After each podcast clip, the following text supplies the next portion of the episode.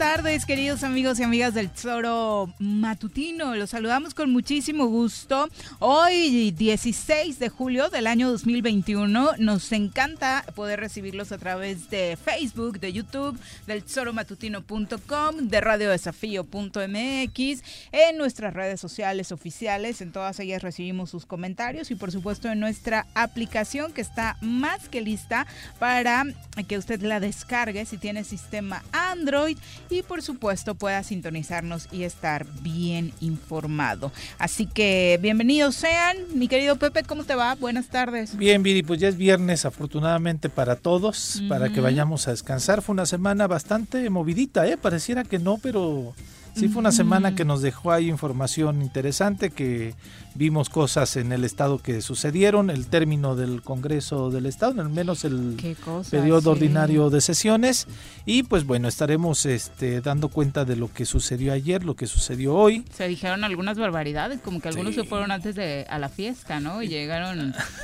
Eh, después del precopeo al recinto legislativo. ¿Será? Pues ¿Te ha tocado así oler a alguien pues se cuentan muchas historias.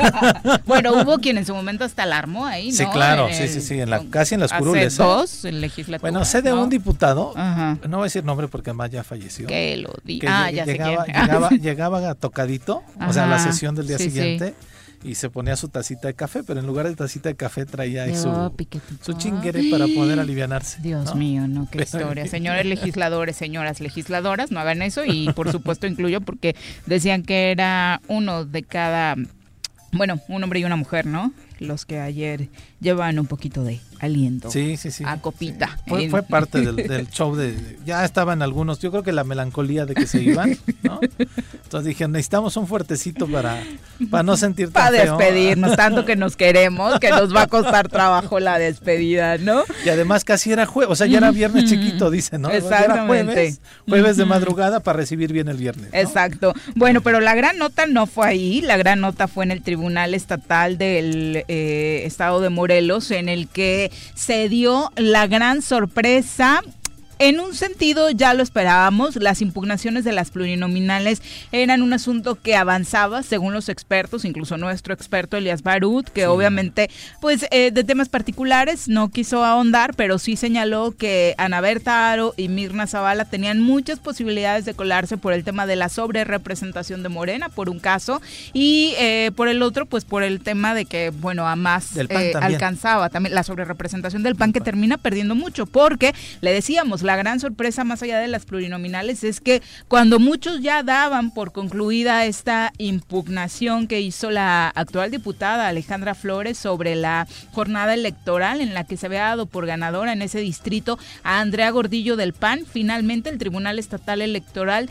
decide eh, validar todas las observaciones e impugnaciones que se hicieron al respecto eh, y dar esa diputación a Alejandra Flores. Sí, fue sorpresivo, fue bastante Pierde dos diputadas en una noche el Partido Acción Nacional. El Partido Acción y se dice, ahora sí que dentro de esas este, leyendas eh, que decías tú del Congreso del día de ayer, que había un diputado que estaba muy feliz que andaba muy contento que por, por, esta justamente por la sesión que iba a tener el Tribunal Estatal Electoral porque ya se hacía reelecto y entonces hasta mm. invitó a comer a algunos y andaba muy contento y todo el rollo. Y después el que estuvo los tres años como presidente. Y cuando llegó la sesión y cuando dan el fallo de que, pues sí, una para el pez, pero no para ti. Claro. Si no es para la mujer, como que entonces sonó la canción. Ay, ¿en serio sí esperaba? ya Todos los expertos decían que en caso de que se diera iba a ser para una mujer. Era género, pero se menciona que posiblemente él mismo, ¿no? Pues, eso no lo sé de manera este real o concreta, pero sí hay la, la posibilidad de que impugne, de que impugne por una sobrerepresentación hacia las mujeres, ¿no? bueno. Pero pues bueno, estaremos ahí atentos qué es lo que pasa. Yo creo que como además es el grupo, mira, la nota es también que el gobernador del estado ya, su partido ya sabíamos que lo conservaba, ¿no? El encuentro social. Pero esta es una buena noticia para el sí, Claro, ya va a tener a alguien que pueda operar o que pueda este, abogar por sus intereses, ¿no? Dentro del Congreso del Estado de manera Ojalá abogara por los intereses de los morelenses. Exactamente, ¿no? Pero pues bueno, Mirna Zavala sabemos que viene acompañando a Cuauhtémoc Blanco desde la administración municipal, ¿no? Entonces eh, la colocaron en el distrito 1 para competir eh, buscando el voto de manera directa, tuvo una votación muy muy muy muy baja, eh, pero le ayudó daba que, estaba colocada en la segunda. No, su participación en el voto directo fue un fracaso totote. Sí, por la, por la cantidad, por la inversión que se veía y se notaba. El despliegue publicitario de Mirna Zavala en la elección fue, amplio. amplio. se, gastó, se gastó ahí una lanita y bueno, finalmente ahora por la vía pluri tiene esta integración al Congreso. Fue después de las 10 de la noche cuando en una sesión eh, vía remota los magistrados del Tribunal Estatal Electoral pues resolvieron este cúmulo de recursos de mm, inconformidad tras el proceso electoral del 7 de junio. La primera gran sorpresa, como ya le decíamos, fue la modificación de los resultados de la elección en el Distrito 1.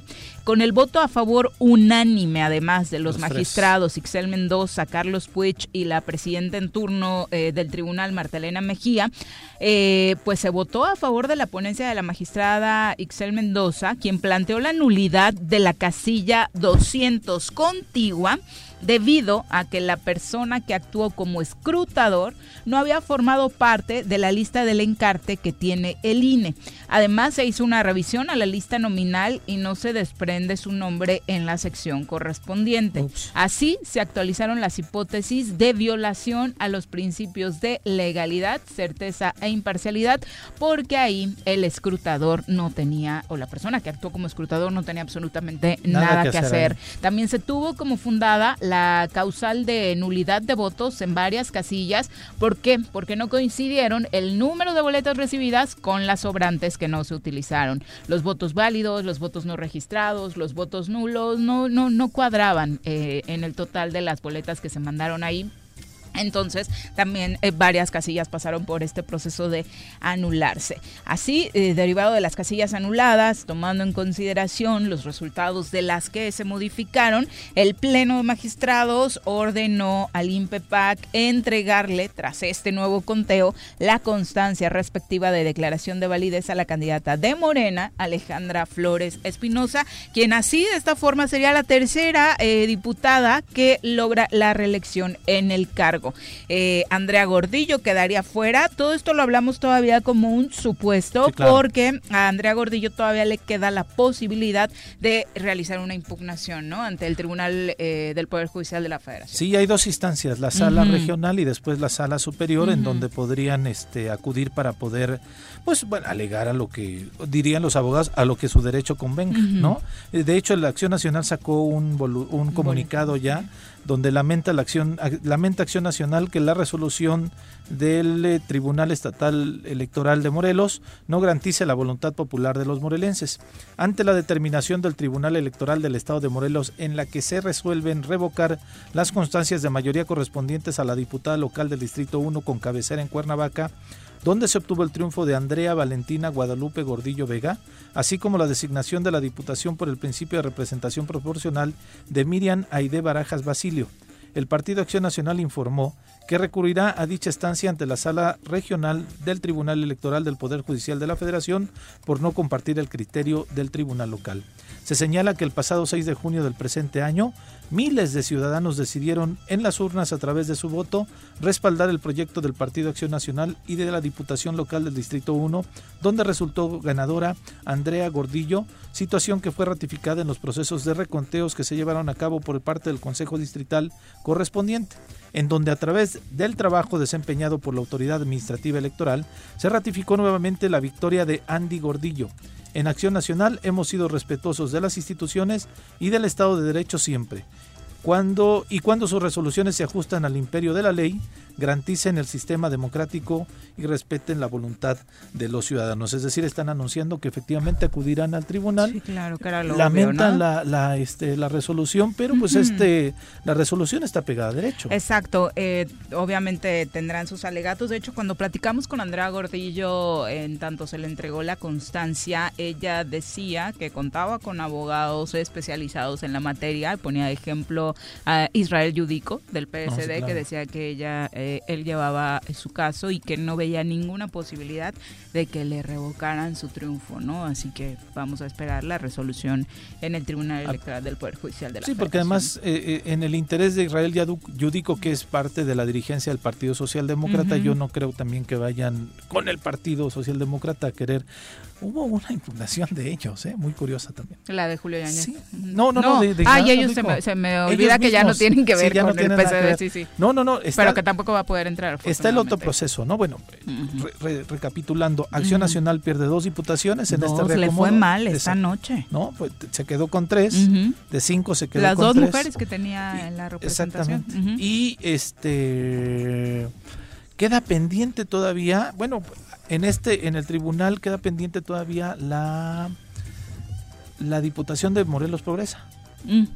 ¿no? Sigue Lo sigue que nos ahí- contaba Elías. ¿no? Exactamente, sigue ahí el caso del, eh, del tío de, de Julio De y de Roberto, Yáñez. ¿no? Que- Que también es Yañez. Ujú. Entonces, este, sigue ahí. Ellos me parece que van a acudir también a una instancia para que, es que creo que va a renunciar a la a su diputación. Había varias porque versiones. No, porque no ha recibido ni siquiera su constancia de mayoría. Creo que ni ¿eh? le avisaron que había. Yo creo que ya sabía, ¿no? Pero, pero yo creo que hay una estrategia legal en donde no la quieren recibir y no dar por hecho el asunto y poder recorrer la lista plurinominal Off the record, eh, en un corte comercial de este programa, eh, anticipaba eh, uno de los hermanos Yáñez que la estrategia era esa, precisamente, ¿no? Sí. Que el tío, pues dijera, ya no tengo ganas siempre, ¿no? Son tres años y tengo otras cosas que hacer, y entonces uno de los sobrinos, a quien tanto ama, pues pudiera ocupar su cargo, dado que no había suplente. Así Lo es. que alega Morelos Progreso es que precisamente se tendría que anular, dado que no está la fórmula completa, ¿no? Así Que es es. la opción por la que a la que le están apostando y además se agregaría que al parecer pues al tío ya le dieron ganas. Entonces, No, pues es que imagínate, no. ¿no? A mí sí, mira, pasó, por ejemplo, yo, yo creo que les pasó a muchos de Morena en esta elección pasada, este, no, no en esta reciente, la del Ujú. 2018, Ujú. ¿sí? Sí, Sí, estoy sí, bien, ¿no? sí, la del Ujú. 2018, que de pronto, que, que le pasó a mucha gente del PRD en la elección de 1997. Ujú. Este, no tenían candidatos, entonces de pronto se cuenta que iba pasando alguien por ahí y dice, oye, se te antoja. te traes unos papeles, no sé, órale. Y entonces los metían así como de relleno. Viri. Ujú. Y como fue la ola del, de- en aquel tiempo, en 97, de Cuauhtémoc Blanco, Sí, sí, que gana la jefatura de Cárdenas. gobierno, Cuauhtémoc Cárdenas, perdón, se va a enojar Ay, Cuauhtémoc. Cárdenas. pero que por allá va. Entonces, este, Cuauhtémoc Cárdenas gana la Ciudad de, de- de México, en aquel tiempo Distrito Federal, y arrasa Morelos. Y entonces los cuates que así, eso sí no se enteraron que habían ganado, porque ni habían hecho campaña, ¿no? Y entonces, pues obviamente, pues ya teniendo ahí, pues les dan ganitas. Obvio. ¿No? Ya ¿Quién te le dice que no? Sí, oye, renuncia, una no, no, no, regiduría. espérame Sí, tantito, claro. Es que ni a Juanito, que según era muy buen amigo de López Obrador, le dieron ganas de renunciar a la mera Exacto. hora. Llegué por la votación popular. El pueblo por la ama, voluntad del ¿no? pueblo, ¿no? Sí, claro. No saliste de tu casa, mano. Pero bueno, así les pasó a algunos de Morena este, en el proceso anterior, ¿no? Sí, claro. No los conocíamos, que también de pronto entraron así por de rebote y la ola de Andrés Manuel Observador los llevó al...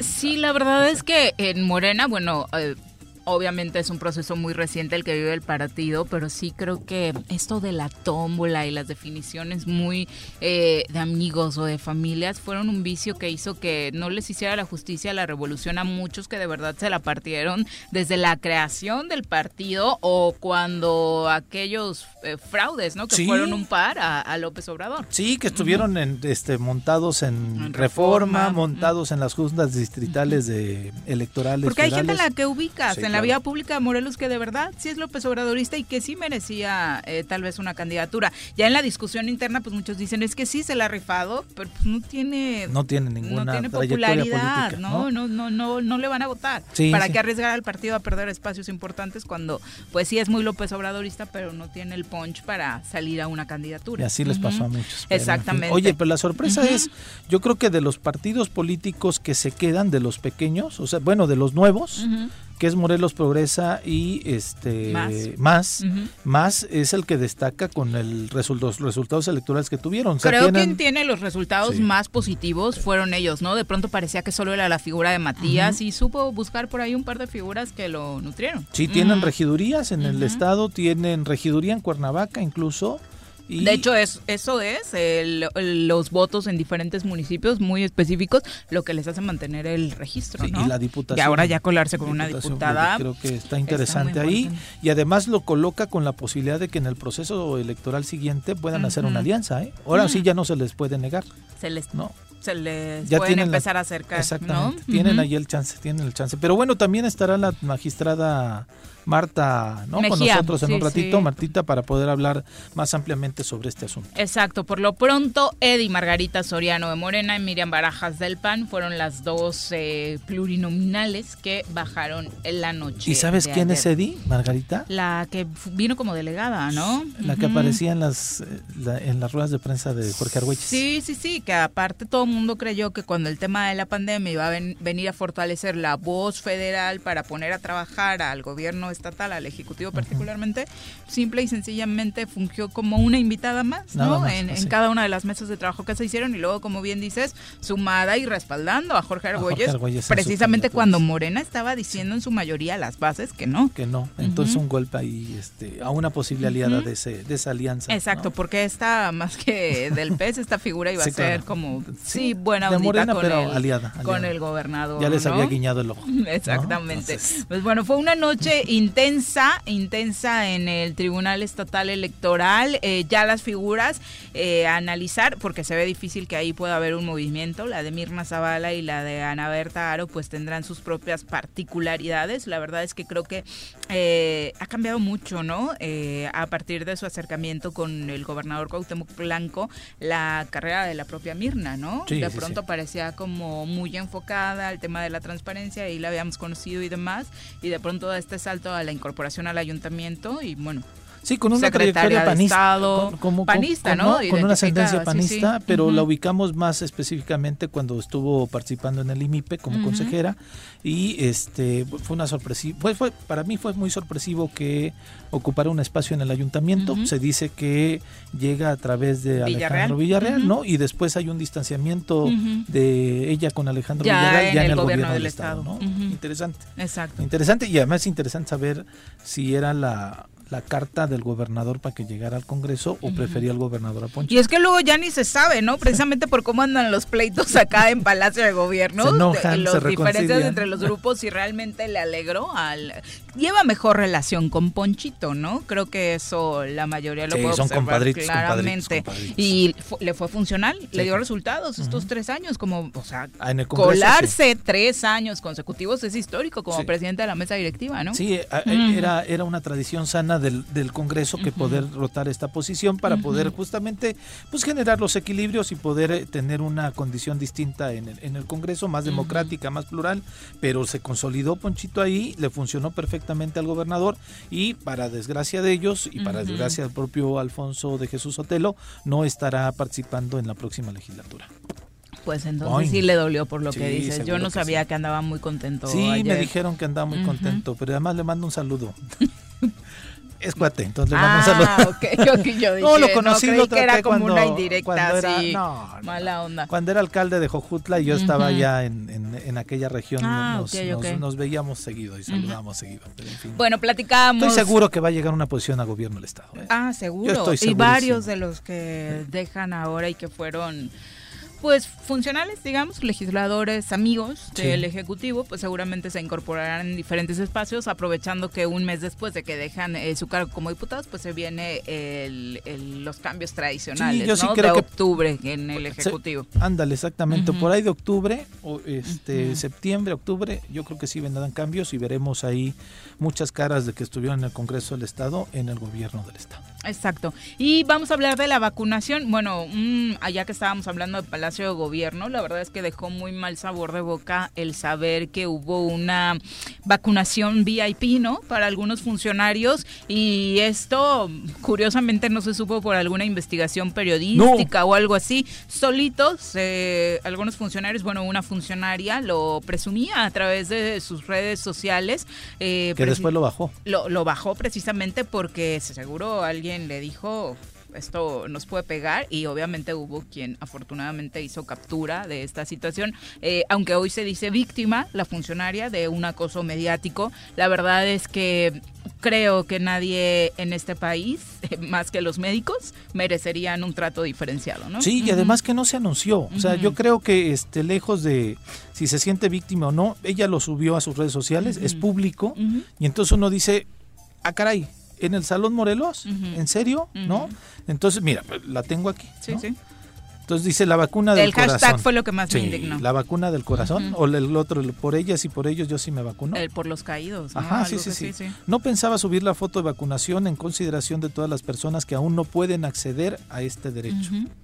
Pero también me puse a pensar en las muchas que se niegan a tenerlo, las que lo rechazan, sin pensar que no es solo su vida la que puede irse, sino la de su familia o la de cualquier otra persona. Por ellas y por ellos, yo sí me vacuno. Y después subió, eliminó esta fotografía, la, su- la subieron varios compañeros de los medios de comunicación, eh, insisto, eliminó esta, esta fotografía y subió otra, otro estado en su Facebook, que es, además hay que notar, hacerlo notar, es su Facebook personal, pero evidentemente cuando eres funcionario y utilizas las redes sociales, Y porque aparte comparte cosas de su de trabajo su trabajo. ¿no? El derecho a la vacunación es de todas las personas. Totalmente de acuerdo. Es importante recordar que quien discrimina fomenta discursos de odio a las personas y no es debido. ¿Quién discriminó aquí? Yo no he leído ningún acto Nadie, discriminatorio. En mi caso, atiendo todos los días a niñas, niños y adolescentes. ¿Será? A Porque de eso no he visto mucho, ¿eh? Sí, bueno, Ujú. está en la CIPINA, ¿no? En el organismo que, que tiene que ver con esto. A personas de la tercera edad, a gente que se acerca a pedir un apoyo. Convivo con compañeros y compañeras. Yo también. Las y los funcionarios estamos expuestos al COVID-19. Ujú. Hay varios que fallecieron también de ello. Y también podemos contagiar. Es un asunto de conciencia, no de privilegio. Estamos en el semáforo verde, pero también llegó la tercera ola de COVID. Y después, en memoria de los caídos, Es yo sí me vacuno. A ver, Por favor. yo les decía, nada más pongamos en, en la dimensión. El único que he visto que se ha vacunado en una instalación de gobierno con un contexto mediático es Andrés Manuel López Obrador. Y lo hizo tarde. No fue el primero, ni hubo una vacunación VIP. Y se entiende, incluso se puso a discusión de señores, el presidente del Claro. país, vacúnese Ahí inmediatamente, por lo que puede implicar en las complicaciones que al Estado mexicano le acarrearía que usted Sí, que usted en una estuviera enfermo, tragedia, que, ¿no? que- que- que muriera, imagínate cómo estaría el país. La otra es, yo pensaba que con ese rollo que traía y con sus discursitos de Andrés Manuel populistas que a mí no me laten, ¿no? De que eh, cuando me toque, ¿no? Sí, Ujú. yo pensaba que lo- yo pensé que lo iba a ver en un módulo, ¿eh? O sea, que iban a montar todo el, el aparato para no decir show, Pero sí le llevaron Para a la peor sí. enfermera porque hasta sangró, ¿no? pero después ves a la dos del país, que es la secretaria de Gobernación, que ella sí acudió a un módulo. Ella sí esperó ahí. Y varios funcionarios del gobierno federal. ¿no? Mm. Nosotros hemos visto funcionarios que vayan al módulo. Ayer escuchaba al presidente municipal que acudió al, al a la lagunilla. Sí, sí, sí, cuando le tocó su rango de edad, ahí en la lagunilla se lo, se Entonces, no es un... A ver, la indignación no es está bien, qué bueno que la vacunaron, ¿no? Está, está chido, tiene una responsabilidad social. El tema son dos. Uno, el lugar en donde lo hacen. Y dos, si había una vacunación para funcionarios, ¿por qué no lo dan a conocer? Porque, sabes, después en algunas voces que han salido en su defensa dicen, ah, es que también se han dado vacunaciones para ciertos sectores, hay vacunaciones para policías, claro, me parece también pertinente. Están en la calle. Y se anunció, el Instituto Mexicano del Seguro Social anunció cuando iba a ser esta brigada para policías y de hecho no para todos, o sea, ha escalado también esta, este proceso de vacunación de acuerdo a los rangos de edad. Hubo vacunaciones también para prestadores de servicios, es decir, meseros, eh, recepcionistas, trabajadores de toda esta industria turística que mantiene viva a, la economía de nuestro estado dentro de lo que cabe y que también se anunció. Claro. Algunos hablaban también, bueno, es que en CIVAC se llevó un módulo especial. Se ha anunciado, se ha hecho público precisamente porque no tiene nada de malo, porque estamos cuidando a gente que en efecto está todos los días en contacto directo con eh, la ciudadanía. A mí lo que me llama la atención es que, bueno, presume eh, muchas situaciones de trabajo, la verdad es que yo no la he visto pronunciar por ejemplo, eh, tenemos un caso terrible eh, en el DIF Morelos y yo nunca la escuché eh, pronunciarse ni siquiera a favor o en contra al respecto de estos niños a los cuales a través del sistema que ella representa pues sí tendría que defender. y que fueron tratados como delincuentes. Exactamente. Sí, y que entienda también la funcionaria. Y tantos otros casos. En estos tres años hemos tenido abusos sexuales a niñas, temas que han trascendido a nivel nacional y tampoco el organismo que ella representa ha, ha tenido voz para defender a todas estas eh, personas por las cuales les toca trabajar, ¿no? Sí, me parece que la funcionaria se equivoca al de sentirse atacada, vulnerada. Ella publicó la foto, nadie le pidió que la publican. de, hecho, yo creo que ni Y ella está metiendo en el tema, porque si luego van a decir, ya están metiendo con mi trabajo también, ella lo puso en su discurso eh, victimizándose. Pero además no es personal, o sea, si lo hubiera subido otro funcionario, lo mismo hubiéramos cuestionado a otro funcionario, ¿no? O sea, desafortunadamente sale ella, ¿no?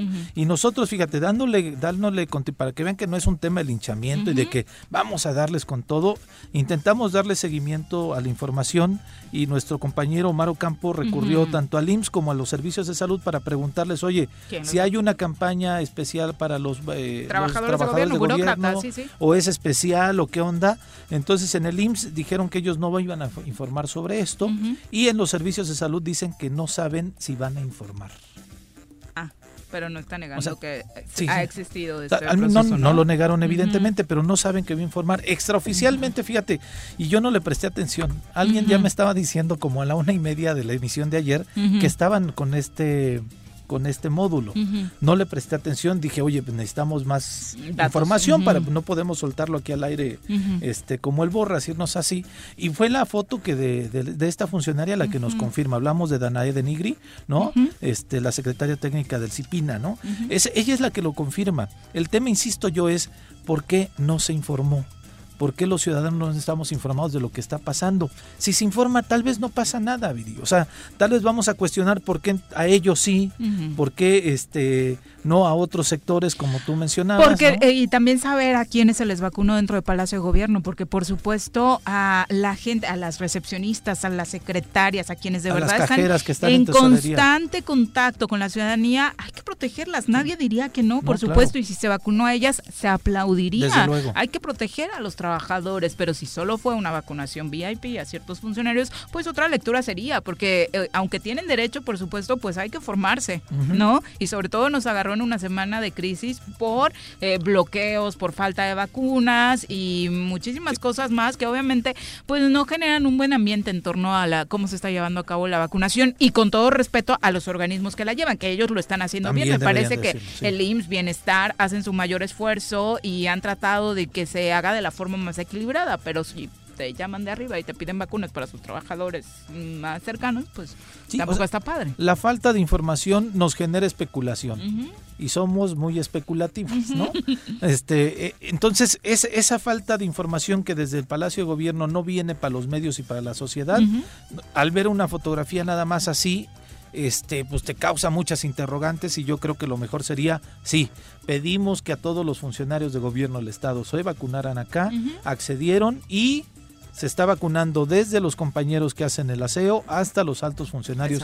Y San se acabó, sin ningún problema. Es un tema de información, de, de de transparencia, ¿no? Y que todo mundo deseamos vacunarnos, ¿no? Sin duda. Y la verdad es que si ciertos sectores de la población merecen un trato diferenciado, decíamos, son los médicos. Eh, en el eh, módulo de la lagunilla, por ejemplo, donde estaban trabajando como voluntarios algunos trabajadores del ayuntamiento, pues definitivamente sí se abrieron las puertas para que, por ejemplo, elementos de protección civil, cuando tocó su rango de edad, de hecho no a todos, pues fueran pasando de manera más rápida precisamente para que pudieran regresar a su trabajo, que es súper importante, ¿no? Entonces, ese tipo de cosas yo, yo no les veo mayor problema. Eh, el punto es darle preferencia a ciertos funcionarios que bien tienen las posibilidades en todos los sentidos de irse a formar un día como cualquier otro trabajador, ¿no? Desde luego, y por eso, y en ese sentido de que si hay ciertos sectores que merecen o que necesitan por su actividad, por su condición, este, tener la vacunación. Aquí sí podemos aplaudir que a partir del 16 y 17 de julio ya se están vacunando en el Hospital del Niño Morelense a personas mayores de 18 años con VIH. a personas con síndrome de Down y para personas con pacientes con cáncer, ¿no? Entonces, ese dices es un sector vulnerable que necesita la vacuna. Entonces, qué bueno que se están abriendo también estas consideraciones para algunos, pero que creen, se informa, se informa para que no se preste especulaciones y no empecemos nosotros a decir, oye, pues hay, hay ciudadanos de primera y ciudadanos de segunda. Sin duda. Y a partir de ahí, insisto, no es una campaña mediática en contra de, en particular, es una, es una investigación que se hizo a partir de una fotografía de una funcionaria que se dio a conocer. Es que también de pronto nos gana el ego, ¿no? Pues, ¿no? O, que, mira, es como yo decía, a ver, o bueno, como dice ella, me la puse en honor y para motivar a los...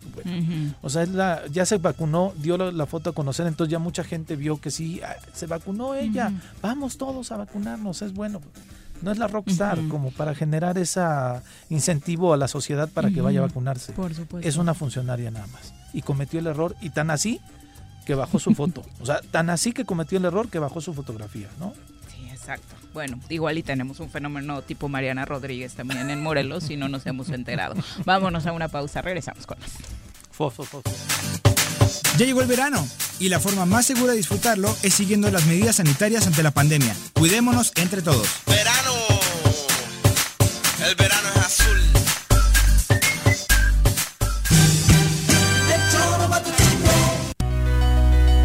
En Morelos las y los diputados están cumpliéndole a la ciudadanía. Aplicamos políticas de austeridad y racionalidad del gasto y ya logramos saldar la deuda de 82 millones de pesos que nos heredó la legislatura anterior. Con acciones responsables, Morelos avanza. 54 legislatura. Congreso del Estado de Morelos. Copicopias Cuernavaca. ¿Necesitas imprimir? No busques más. Copicopias es tu mejor opción. Somos los expertos en publicidad, impresiones, fotocopiado y diseño web. Te ayudamos con tus tarjetas, volantes, lonas, escaneo, sublimado, vinil, playeras y mucho más. Visita nuestro catálogo y agréganos en WhatsApp al 777-349-5053 o llámanos al 777-244-4232. Encuéntranos en San Cristóbal número 3, Colonia San Cristóbal, en Cuernavaca, Morelos.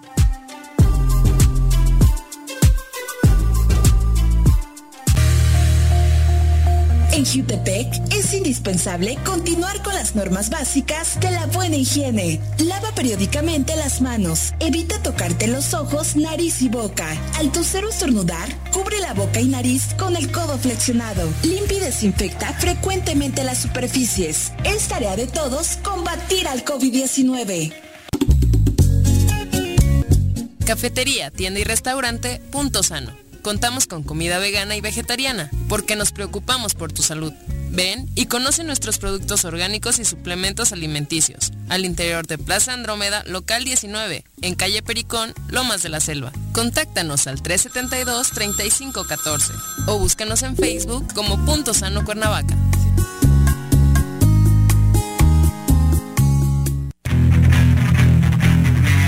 ¿Te gustan los caballos? ¿Tienes uno? ¿Sabes montar? ¿No? ¿Quieres aprender? Conoce los beneficios de hacerlo en Rancho de la Media Luna en Huitzilac. Contáctanos al 777-155-1062.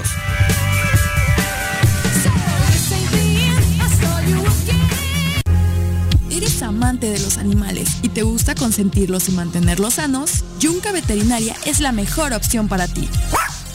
Contamos con servicios de estética y veterinaria canina y felina. Y además atendemos mascotas exóticas como aves y reptiles. Las mascotas son parte de nuestra familia. Es por eso que en Yunca los atenderemos como tal. Contáctanos al 777-179-8571 o visítanos en Avenida Cuauhtémoc, número 53, en Plaza Los Amates, Colonia Quintas Marta.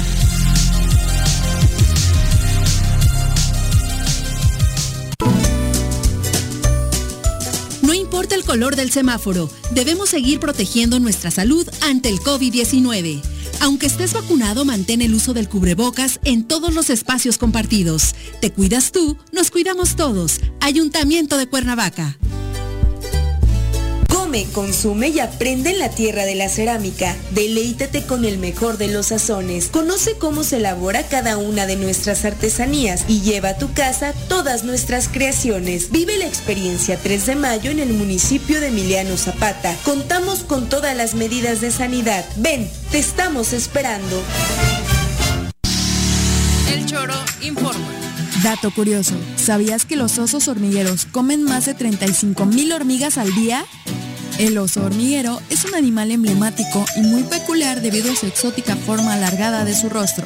Este animal no tiene dientes, pero su larga lengua es lo bastante eficaz como para atrapar a todas las hormigas y termitas que engulle cada día.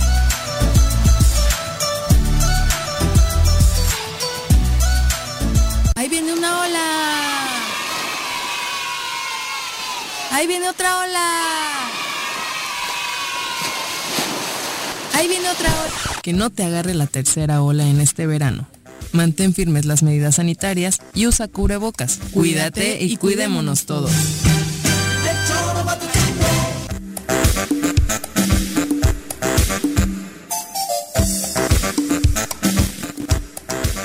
Una con 37 de la tarde. Muchas gracias por continuar con nosotros. Vamos al reporte del COVID-19.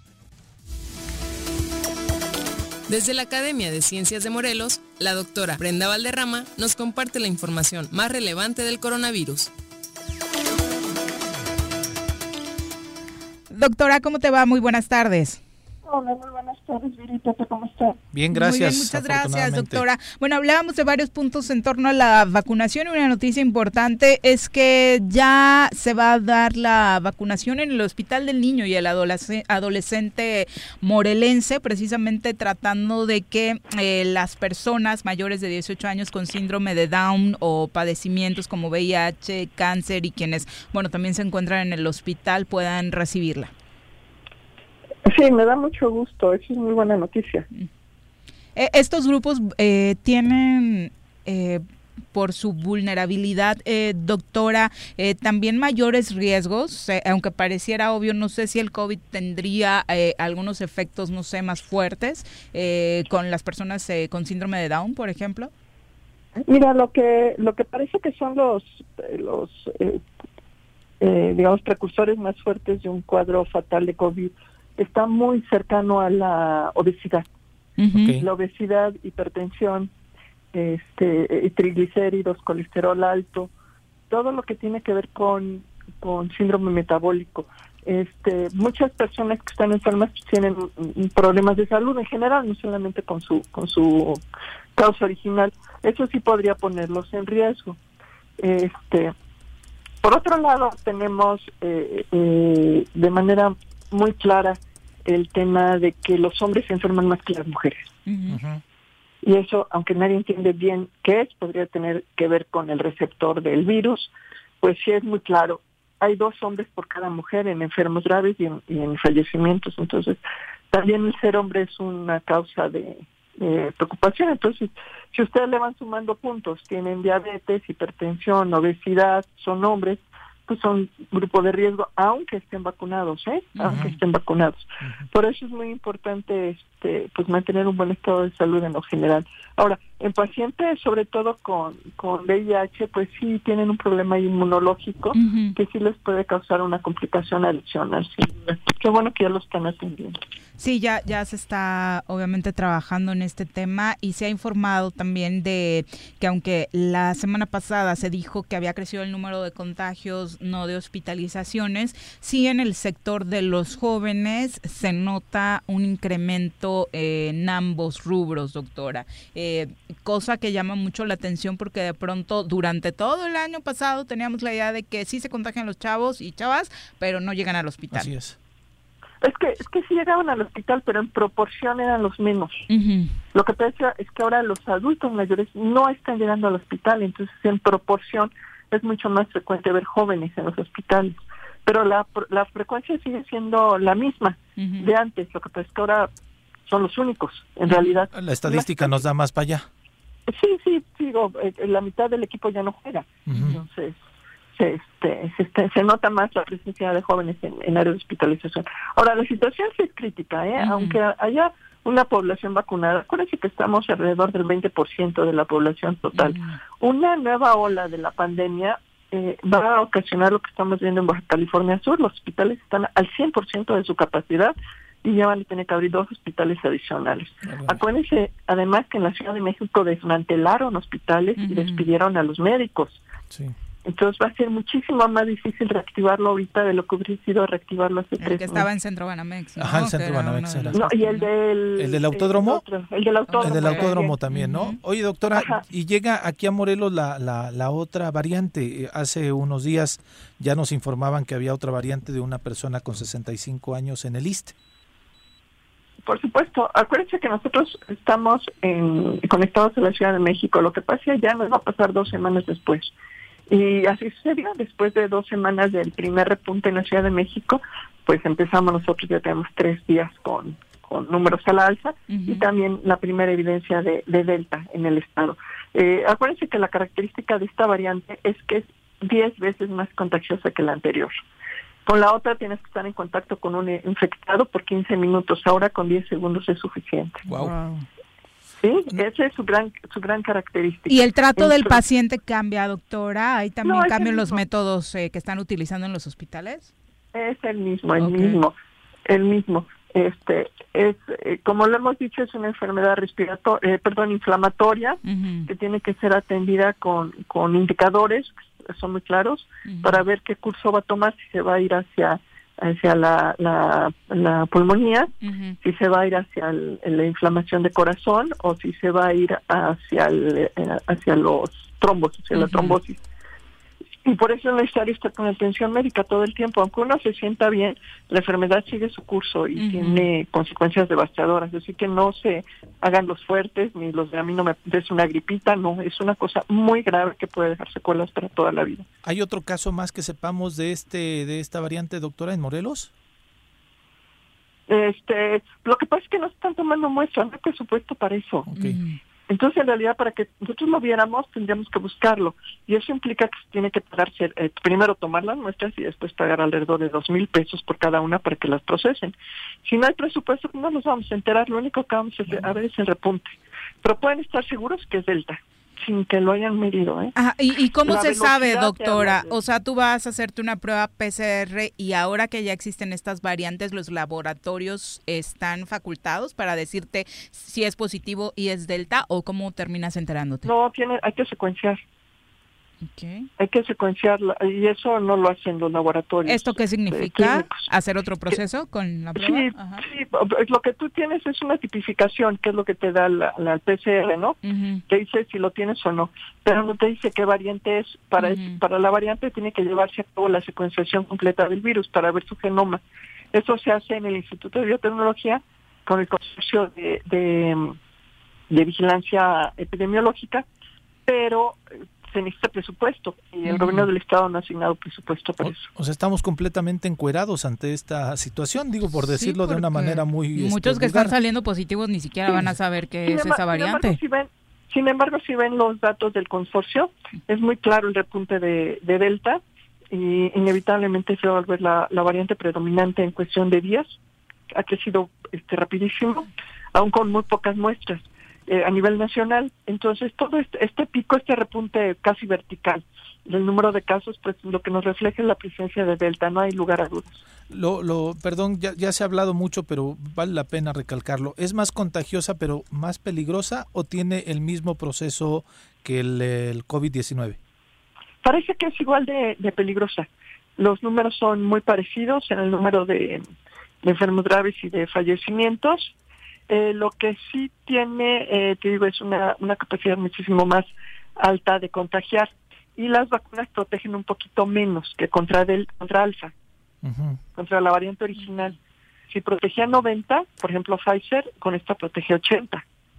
Si protegía 70, que es AstraZeneca, esta protege 60. ¿Sí? Entonces, aunque sí protege eh, las vacunas contra contra la variante Delta, protege 10% menos. Por, por eso en Israel están eh, aplicando incluso la tercera vacuna. Sí, acuérdense que Israel es el laboratorio de Pfizer. Ahí lo que van a ver es el, la- el, el- el- el efecto en la población de una tercera dosis. Sin embargo, la situación ahorita todavía es muy crítica en la mayor parte del mundo para pensar en una tercera dosis. Eh, Realmente tenemos que aplicar la, la primera y la segunda primero a la mayor parte de la gente antes de pensar en una tercera. Cuando se libere comercialmente, pues a lo mejor esa es otra historia, pero mientras sea como un tema de política pública, de salud sí. pública, se tiene que vacunar primero a la mayoría. Luego ya pensar en después. Si hay alguien del público que nos está escuchando y de pronto le entregaron su prueba solo con el positivo, eh, ¿hay algunos síntomas que le pudieran hacer identificar que tiene eh, esta variante, doctora? Pues mira, hay, hay algo de información de que tiene más, más eh, eh, tipo eh, catarro, que da eh, estornudos y escurrimiento nasal, pero el, el cuadro en general es el mismo, es el mismo de COVID y las, los riesgos son los mismos. Les digo que es el, el- la pulmonía, el infarto o problemas neurológicos y la trombosis. Perfecto, pues datos muy importantes para que estén al pendiente y por supuesto redoblemos esfuerzos. La Ciudad de México, dentro de lo que se sabe hasta el momento, va a permanecer en amarillo. Morelos seguirá Ah. en verde al menos una semana más. Ese, ese es otro tema, es, es un tema muy importante. Por los lineamientos que habían venido manejando hasta la semana pasada, la mayor parte del país está en naranja, nosotros también, ¿eh? No, Pero- Morelos No, en More- nosotros en verde. No, no, a ver, no, no, es que ese es el problema. Ok, ah, ya. o sea, realmente no estamos en naranja, ¿no? que realmente estamos en naranja con los mismos lineamientos del gobierno oficial. Yo no sé cómo, cómo toman en cuenta los parámetros para seguir justificando el verde. Bueno, como ya no lo pueden justificar, ahora lo que hicieron fue cambiar los lineamientos. Ok. ¿Sí? Y entonces- y eso nos vamos a enterar hoy Ok. en la tarde. Exactamente. Doctora, Ajá, ¿qué, qué cambio de lineamientos van a hacer? Pero realmente lo que están haciendo es... es este, cuadrar las reglas para problema. que sigamos cuadrar en el para COVID, ¿no? cuadrar para no tener que llegar al confinamiento como ya debe haber estado en eh, por lo menos en la California Sur Eh, ya en otros momentos nos has compartido tu opinión, pero hay opiniones eh, más álgidas en este momento al respecto del regreso a clases en agosto. En muchos estados, padres y madres de familia se empiezan a movilizar. Hemos puesto ejemplo eh, toda esta semana lo que sucede en Nuevo León. Surgió el movimiento Abre mi escuela, exigiéndole al Bronco que ya en agosto, cuando todavía es gobernador, decida la reapertura de las escuelas. Andrés Manuel López Obrador dijo ya, va, en todo el sí. país en agosto pero por otro lado está el movimiento eh, en torno a las estadísticas, estos datos que platicamos contigo, donde tal vez nos agarran agosto con eh, más casos de estas variantes del virus. claro y además va a ser cíclico o sea esta no va a ser la, la última ola es la tercera pero no significa que va a ser la única si países que tienen una tasa de vacunación también muy alta están encontrando eh, nuevos problemas este eh, eh, Los Ángeles California por ejemplo ya volvió a- a- al uso obligatorio de de, de cubrebocas. España ya está regresando a la, al confinamiento nocturno, ¿sí? O sea, esto es ir y venir. O sea, sí entiendo que los chavos necesitan ir a la escuela y a lo mejor tenemos que hacer esquemas híbridos en el sentido de cuando la pandemia esté en una en un valle mandarlos a la escuela y cuando vuelva el pico regresarlos a casa claro más que más que buscar estrategias que además son muy bobas honestamente tapetitos este eh, eh, limpiar con cloro este lavar los baños que siempre hay que hacerlo, no tiene nada que ver con el COVID. Sí, claro. Sí, lo de los tapetitos, la Ni verdad tomar es la que... temperatura no sirve de nada, ni echarse gel en las manos, no sirve de nada. ¿Sí? Pero lo que sí sirve es eh, eh, que durante la época en donde haya baja de transmisión, sí puedan regresar a la escuela, que se pongan al corriente y eh, eh, cuando vuelva a subir la transmisión, como estamos viviendo ahorita, Ujú. se regresen a sus casas y estar haciendo un esquema de intermitencia durante quizá uno o dos años más. Me llama la atención que digas Dos lo del gel más. tampoco, doctora. La verdad es que no. A ver, eh, eh, todas esas medidas surgieron hace un año y medio cuando no sabíamos nada del virus. Sí, claro. Y tenían mucho sentido porque no sabíamos nada del virus, porque lo comparábamos con lo que conocíamos. Claro.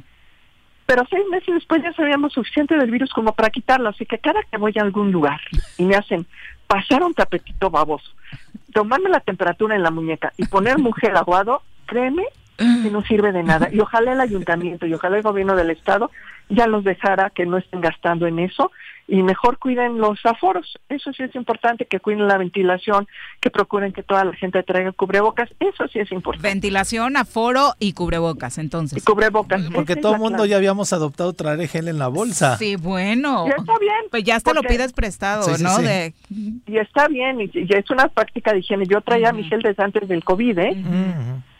Pero, pero que sea la medida de salud pública, No es de la. contención de la pandemia, no es. Ok. Bueno. Muy interesante, doctora. Muchas Ahí gracias. está. Lo de los tapetes, ojalá, sí, yo en eso. ojalá, ojalá nos escucharan, porque a mí sí me da pena ver a todos los comerciantes teniendo un personal de tiempo completo en la puerta, eh, eh, perdiendo el tiempo y haciéndolo perder a los demás. Ay, y viendo malas caras porque siguen varios Ya, y algunos que son groseros de que no se quieren tomar la temperatura y le- este, les hace, os- este, no, entonces está cañón. Pero, pero me queda claro que es una directiva, ¿eh? Sí. Entonces, Sí, mientras claro. no se corrija la directiva, ellos lo van a seguir haciendo. Por malas Sí, caras. claro, por porque siguen creyendo que está bien y que sí Sí, ayuda. y luego te echan así el ps, ps, ps, ps, te bañan, lados, sí, sí, sí, todavía hay sí. lugares en los que te bañan. Sí, completamente. Sí, entonces, eh, eh, pero en el momento en el que se actualice esa directiva va a ser suficiente. Lo que necesitamos es que actualicen la directiva. Exacto, incluso las mismas instituciones de salud, porque incluso en módulos de vacunación he visto eso, doctora. Sí, claro. Cuando llegan a vacunarse, eh, sí les echan... Porque es una, porque es una directiva. Y ya con eso estamos salvados, piensan, ¿no? Sí, es una más manchan de seguridad. Sí, sí, Pero, sí. digamos, si además de eso se reforzara lo otro, que sí es importante y sería menos grave, es que es en lugar de lo importante, eso es lo peor. Doctora, muchas gracias por Órale, la nos vemos. comunicación. Un Buenas abrazo. tardes. Y fí- Y fíjate, Viri, ahorita que estás mencionando lo del regreso a clases, ahorita estoy viendo en Twitter un Twitter de la FEUM Morelos, en donde nos comparten que están en una reunión con Protección Civil de Gobierno del Estado hablando sobre el regreso a clases.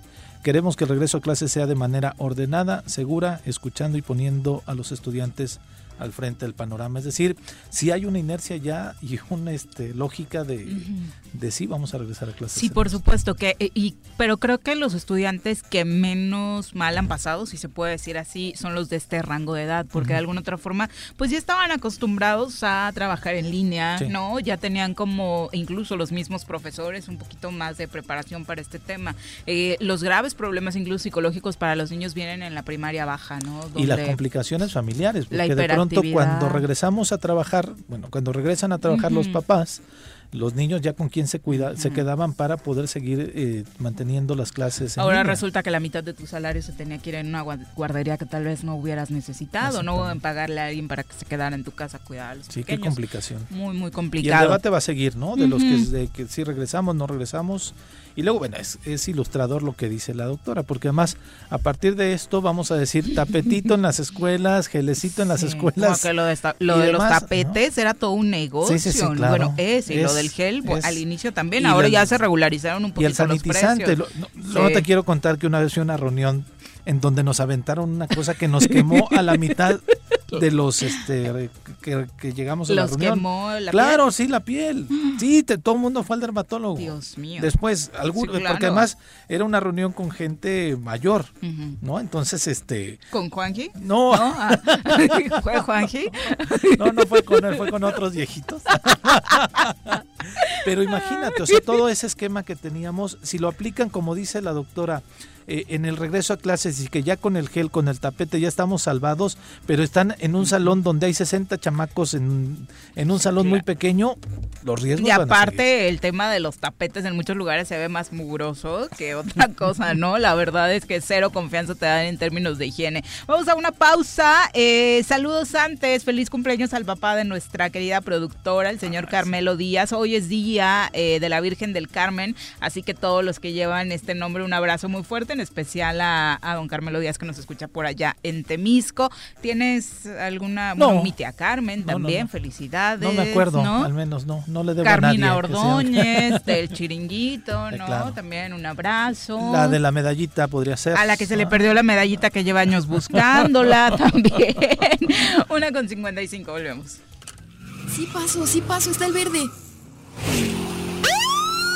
A ver, a ver, oríllese, por favor. ¿Qué pasó, Poli? Está el verde. ¿Qué pasó, güera? Aunque el semáforo esté en verde, debemos tener las medidas preventivas, porque luego uno termina en el hospital. La pandemia no ha terminado. Cuídate y cuidémonos todos.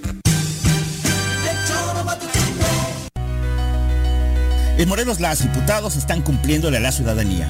Aplicamos políticas de austeridad y racionalidad del gasto y ya logramos saldar la deuda de 82 millones de pesos que nos heredó la legislatura anterior. Con acciones responsables, Morelos avanza. 54 legislatura. Congreso del Estado de Morelos. El dengue, y chikungunya son enfermedades prevenibles. La Dirección de Salud de Jutepec te invita a participar en las jornadas de descacharrización para eliminar todos aquellos recipientes que pudieran servir como criaderos de mosquitos. Más información en el número de teléfono 777-309-1609. La temporada de lluvias ha iniciado. No tienes basura sobre calles y avenidas. Juntos podemos prevenir inundaciones y encharcamientos evitando taponar las rejillas de la red pluvial de la ciudad. Mantente atento a las recomendaciones de la Subsecretaría de Protección Civil. Cuernavaca limpia, ordenada y verde es tarea de todos. Ayuntamiento de Cuernavaca. Consume y aprende en la tierra de la cerámica. Deleítate con el mejor de los sazones. Conoce cómo se elabora cada una de nuestras artesanías y lleva a tu casa todas nuestras creaciones. Vive la experiencia 3 de mayo en el municipio de Emiliano Zapata. Contamos con todas las medidas de sanidad. Ven, te estamos esperando. ¿Te gustó estar un año encerrado en casa? Sabemos que no. Sigue cuidándote y evitemos el regreso al semáforo rojo. Lava tus manos, usa gel antibacterial, mantén sana distancia y utiliza cubrebocas. Cuidémonos entre todos.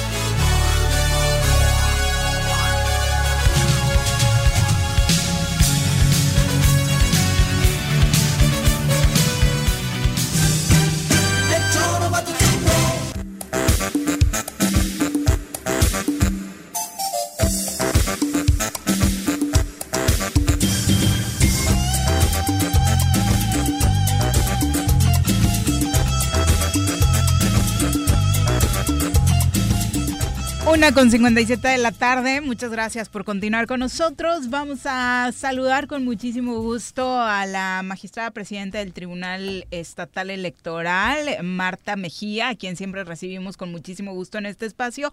Magistrada, ¿cómo le va? Muy buenas tardes. Hola, hola, muy buenas tardes. Con gusto de saludarlos a todos.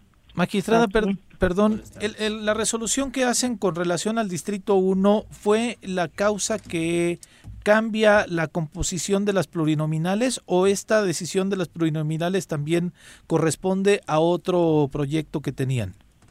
No, efectivamente. eh, mira, en, en primera, eh, en primera hay que decir que eh, la asignación eh, de diputaciones plurinominales, la fórmula estaba mal, estaba mal aplicada.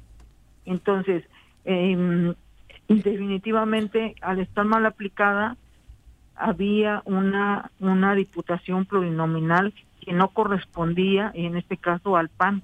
¿Por qué? Porque, porque se saltaron la regla, la primera regla que era que al partido que obtuviera más del 3%, se le- verificando los límites de sobre y subrepresentación, se le tendría que asignar una diputación. Y el, y el, el INPEPAC realizó esta asignación a partir de un 5%, entiendo yo. No, el INPEPAC realizó la asignación saltándose esa regla y, eh, y, y tomando en cuenta eh, de inmediato el, el cociente, el, sacó un cociente. Y entonces aplicó eso. Entonces, entonces eso por una parte. Entonces, eh, al no- nosotros al, al modificar la situación del distrito 1, del distrito 1 de que cambia de ganador, es decir, este lo tenía el PAN, gana gana Morena, Morena. entonces Morena automáticamente está sobre representado. Ujú. Pierde su pluri. y entonces es cuando pierde su pluri y entonces eh, por esa pluri entra entra entra otra diputada porque son dos diputadas que se bajaron la del- la que estaba eh, Del PAN. además Sí, del en el PAN, PAN con Miriam. ajá sí en la Miriam y y este y sale Eddie y entra y entra Ana Berta Perdón que lo ponga así muy muy este clarito, pero eh, o sea, por la, el- la la resolución que hacen del distrito 1, la beneficiaria es Mirna Zavala. Um, no, la, benefici- la beneficiaria es Ana Berta Ah, Arce. ok, perfecto. Sí. Y, en- y- y entonces, eh, con relación a la sobrerepresentación del PAN, la beneficiaria fue Mirna Zavala. Sí, exacto. Decíamos. Eh, nos acompaña también en cabina Juan Carlos Cruz. Juan Carlos, bienvenido, buenas tardes. Muchas gracias. Magistrada, buenas tardes.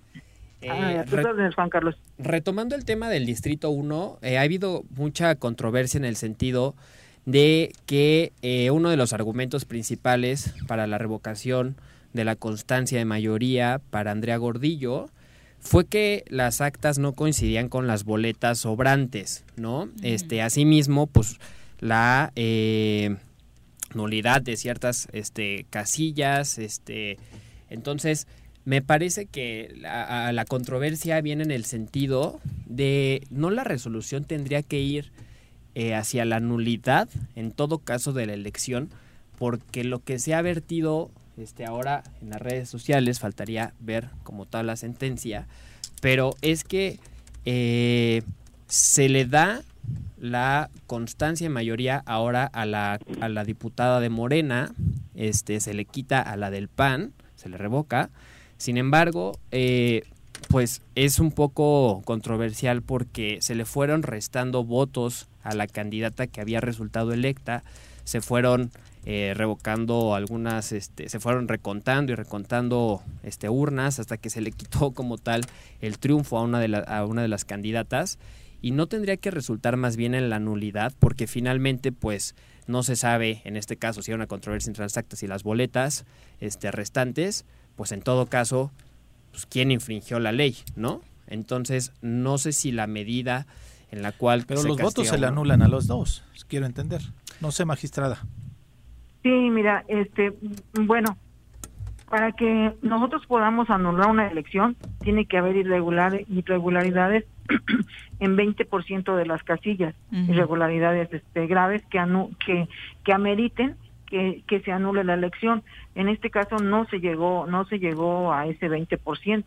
Entonces lo único que se hizo fue que procedió la anulación de diversas casillas y como la, la diferencia era de 530 y tantos eh, votos, no recuerdo bien exactamente, entonces eh, al, al anular el, eh, las casillas que, que se que, que se que se cumplió que se cumplió la la, la causal de nulidad. La, la causal de nulidad fue eh, hay una causal de nulidad en el código que especifica que el voto no lo puede recibir persona distinta que no forme que no forme parte de la sección.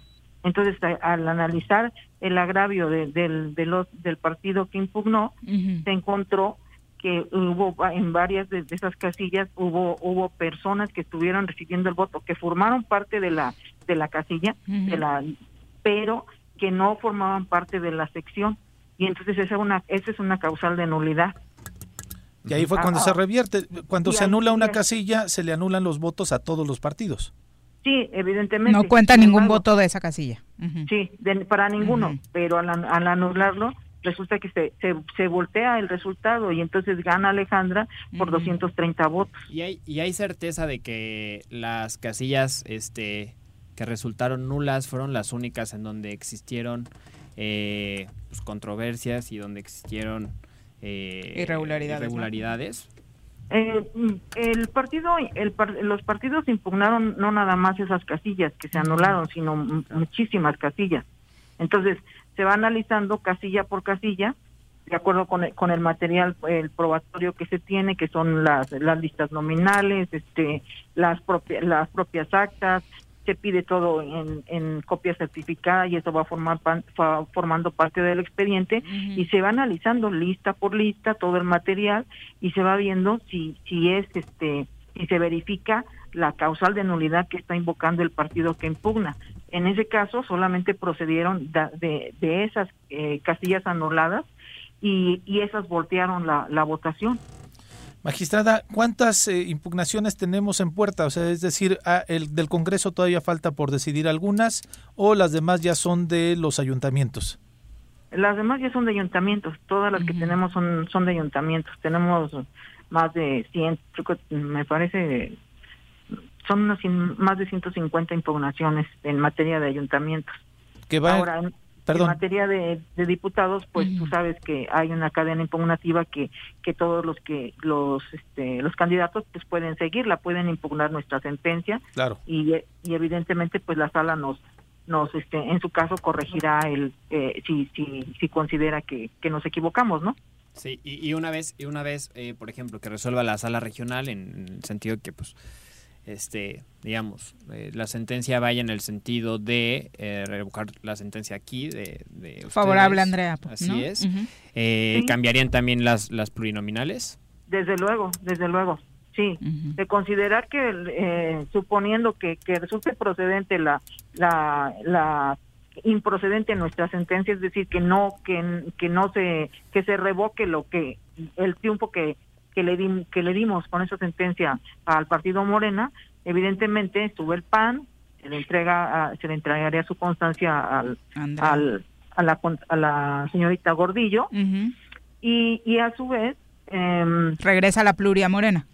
Sí, así es, porque no estaría sobre representado. Y se le quita a Ana Berta Aro. Sí, se le Ana quitarían a Bertaro. Ujú. Exacto. Por, lo tan, por lo tanto, entonces la causal de nulidad eh, de votos en las, en las casillas que no coinciden con las boletas eh, recibidas sobrantes, tuvieran que completar un 20% para que la elección pudiera ser anulada, ¿verdad? Sí, así es. Esa otra causal que, que tú estás diciendo, también hay algunas casillas que, que se anularon por esa situación, de que las boletas no coinciden con, con la lista nominal. El número de boletas no coincide con la lista nominal. Ok. Magistrada, pues nosotros pensábamos que tal vez este proceso electoral, por ser tantos partidos políticos, Iba a por- estar más iba a cargado, estar más ¿verdad? cargado y que muchas, muchas, muchas, muchas iban a, a decidirse eh, ahí en tribunales. Parece ser, eh, en comparativo con el proceso anterior, eh, el, el promedio de, de recursos ante ustedes no creció muchísimo. No, sí, sí tenemos, tenemos, este, nunca habíamos tenido, tenemos, eh, terminamos, yo creo que ahorita tenemos unas 1.825 impugnaciones. Pero nos decían que la mayoría son de Tetela, ¿no? Sí, tenemos, tenemos mil, mil ochenta, mil ochenta, este, impugnaciones de Tetela del Volcán. Que, que ese es un precedente, ¿no? Nunca habíamos este, tenido un- una situación similar. Que de manera individual las hicieron. Así, así es, pero quitando esas 1080, este sí tenemos tenemos este tenemos mm, bastante en crecimiento de, de demandas, tenemos un, un crecimiento este bastante bastante exponencial en, en comparación a otros a otras o- elecciones. Eh, importante, ¿en qué porcentaje más o menos, eh, magistrada? No, pues tendríamos 1080, 1800, pues tendríamos este tendríamos este más de 800 de, 800 demandas, nunca habíamos tenido este en este O sea, sí se les cargó la chamba, pues. Sí, sí, sí, sí tenemos mucho más recursos. Dentro de, los temas de eh, representatividad en otros municipios, ¿hay impugnaciones todavía, a- aparte de este tema de Tetela, a alcaldes, autoridades Ah, sí. municipales? Sí, desde, desde luego. Ah, Descontando lo de Tetela, tenemos tenemos 160, me parece, un poquito más de 160 impugnaciones en, en materia de ayuntamientos. Xochitepec son- también tenía impugnación, ¿verdad? Sí, todos, to- casi todos, todos los municipios del estado están impugnados. Están impugnados en el sentido de que eh, los diversos candidatos de que participaron están impugnando que no que les tocaba su regiduría, están impugnando la fórmula de asignación o están impugnando eh, que son de un grupo vulnerable y que consideran que ellos debieron haber entrado en lugar de la persona que nombraron. Que ese es otro gran tema. Sí, ese es otro. En, el, en el tema de los diputados ya no hubo ya no hubo ningún ninguna impugnación con relación a un grupo vulnerable, indígena, etcétera. Sí, sí, desde luego. Este, el, eh, la sentencia, si, si, si tienen tiempo, está larguísima la sentencia, de verdad, porque se, eh, se impugnaron eh, se recibieron 17 juicios ciudadanos, JDC, y dos recursos de inconformidad de los partidos políticos. Eso se, se acumularon, pero a su vez hubo 33 terceros interesados, es decir, otros 33 que, que se consideran que estuvieron en las listas de RP y que se consideraron con derecho y también impugnaron. Pero ya ninguna prosperó. Eh, no, no, no. En el en la sentencia precisamente se va desglosando, se va desglosando y se va determinando cuando este fueron procedentes y se les contestan sus agravios. Y desde luego que ellos también van a tienen su cadena impugnativa y seguramente impugnarán en, sala regional. Hablábamos eh, durante todo el proceso electoral de que era, que eso nos parece creo que a la mayoría en cabina, una grosería decir que pertenecías a un grupo vulnerable por discapacidad, por tener miopía, por ejemplo, eh, magistrada, eh, finalmente no estaba eh, reglamentado oportunamente y en esta ocasión podríamos decir que tuvieron que pasar así por, por eh, grupos vulnerables por discapacidad alegando este tipo de cosas. mira, es un tema bastante controvertido. Nosotros lo que hicimos, pues, ahora sí que cumplir la ley y los lineamientos, los lineamientos fueron validados entonces eh, eh, por, incluso por la sala superior entonces tuvimos que aplicarlos y de acuerdo a eso de acuerdo a eso eh, pues o, otorgar o validar las, las diputaciones este, plurinominales. Pero como autoridad electoral cuál sería tu opinión magistrada en torno a este tipo de situaciones no, como como autoridad electoral yo tengo que cumplir con lo que establecen los lineamientos.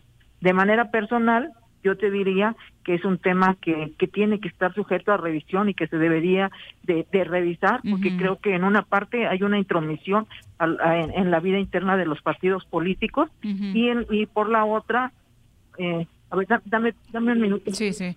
Qué bueno, es eso también es eh, válido y la principal queja de muchos partidos, ¿no? En torno, ¿por qué me vas a decir tú a quién colocar en mis listas, ¿no? Sí, y sobre, y sobre todo pues se debe considerar también en ese sentido de la vida interna de los partidos, eh, pues que cada partido es distinto, cada partido tiene sus diferentes procesos internos este, por lo cual pues tienes que... E incluso ideológicos, ¿no? Que el ya extinto Partido Encuentro Solidario decía eso, ¿por qué me vas a obligar a poner a alguien de la comunidad lésbico gay si mis principios no representan eso? De hecho, sobre todo va en el tema ideológico, ¿no? Porque finalmente en eh, la representación proporcional, por ejemplo, lo que se busca es que todos los partidos tengan representadas sus agendas en el Congreso, este, en el Congreso del Estado, en este caso, ¿no? o de la Unión. Entonces, pues por lo tanto sí creo que sí creo que mantener la, la figura ideológica de cada partido como eh, en su representación en el Congreso, pues es lo más sano. Exacto. Sin embargo, pues sí tenemos que considerar pues ahora los, los nuevos lineamientos que, están saliendo. Bueno, me parece que ya eh, tenemos otra vez en la línea la magistrada. Magistrada eh, nos decía. Sí, magistrada nos decía. Sí, digo que es un, es un tema que tiene que revisarse. Te digo, de manera personal, yo creo que que es un tema incluso que de reforma de, de una posible reforma electoral que tendría que revisar el Congreso. Incluso este hay una mm, este demanda muy sentida, perdón, hay una parte que no escuché, espero que no esté hablando yo de otra cosa. No, no, no, estamos en ese tema. Este, hay hay un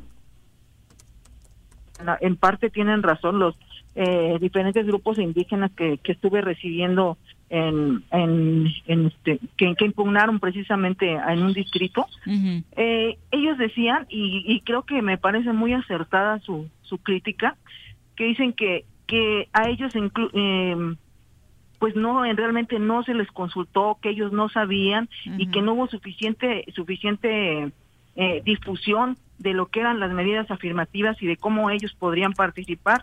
Entonces, eh, yo mi comentario en ese sentido es que yo creo que el Congreso tendría que tomar cartas en el asunto y en una posible reforma electoral. a mí me parece que debería de de obligarse para evitar estas controversias en materia indígena que que para que una persona de verdad eh, se presente y se asuma como indígena que la asamblea haya una asamblea en, en la Comunidad. en la comunidad indígena ajá que lo avale, que lo avale, que haya una asamblea en, en donde el pueblo diga, sí, efectivamente nos reunimos porque aquí está nuestro representante y nosotros queremos que él sea. Y que incluso si es diputado, yo me atrevería a decir, pues que, que tenga este asambleas en, todos los- en todos los municipios, de los que va a ser representante. Me parece una grandiosa idea, Son sin de los duda, para temas que, que no todavía salgan los timadores. Pues sí, temas a dar- no están claros, sí, ¿no? claro. Sí, que no están claros, pero que Y que los meten en un aprieto a ustedes.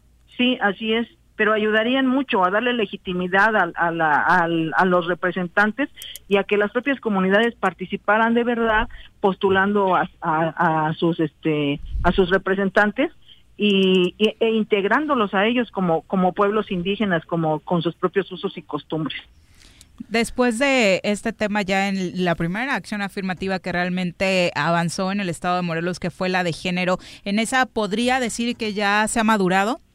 Sí, definitivamente. Eh, es un tema además que, que pues ya está constitucionalmente, o sea, ya, ya, ya no podemos. Incluso, este, leía un comentario en Twitter que decían, que decían, ay, este, ¿por qué le quitaron, eh, le quitaron a, a Mor- por qué le quitaron al, al PAN y que por qué le quitaron a Morena y que por qué no le quitaron al PRI? Pues no se lo quitamos porque, o sea, porque no le correspondía quitarlo, porque además el del PRI nunca estuvo impugnado. O sea, No, pero sea, bueno, tan poquitos votos que sacaron.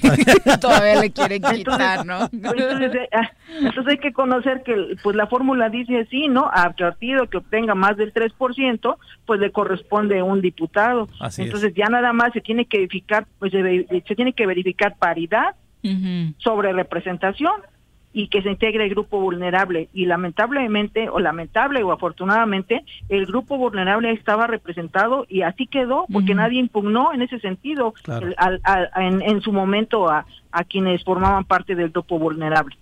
Magistrada, es esta propuesta en definitiva de valorar muchísimo más a quien se postula y poner candados a quien se postula como eh, candidato indígena me parece muy valioso. En el otro tema, en el tema de los candidatos que no son originarios del lugar en el que se postulan y que particularmente el Estado de Morelos ha vivido experiencias eh, negativas, ¿qué tendría que hacerse para que esas famosas constancias de residencia pues no se vendan como chicles en la esquina?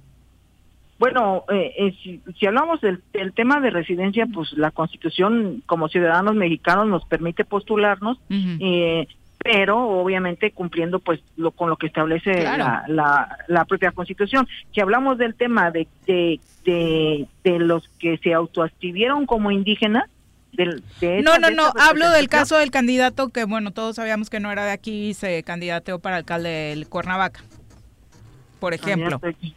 Ah, bueno, pero pero la Constitución establece que con, con motivo de que tengas eh, los años de residencia, pues lo lo este y cumplas ese requisito, pues te puedes postular. Tal vez lo que a lo que tú te refieres es que se que se mm, Que consiguen Sí, la- ¿cómo ponerle que más que candados a que que no consigan que- tan fácil esas constancias? Ah, ah, bueno, eso sería cuestión sí de la de la ley orgánica, reformar la ley orgánica municipal para obligar a que a que quien extienda las constancias, en este caso el secretario de de cada municipio O los ayudantes.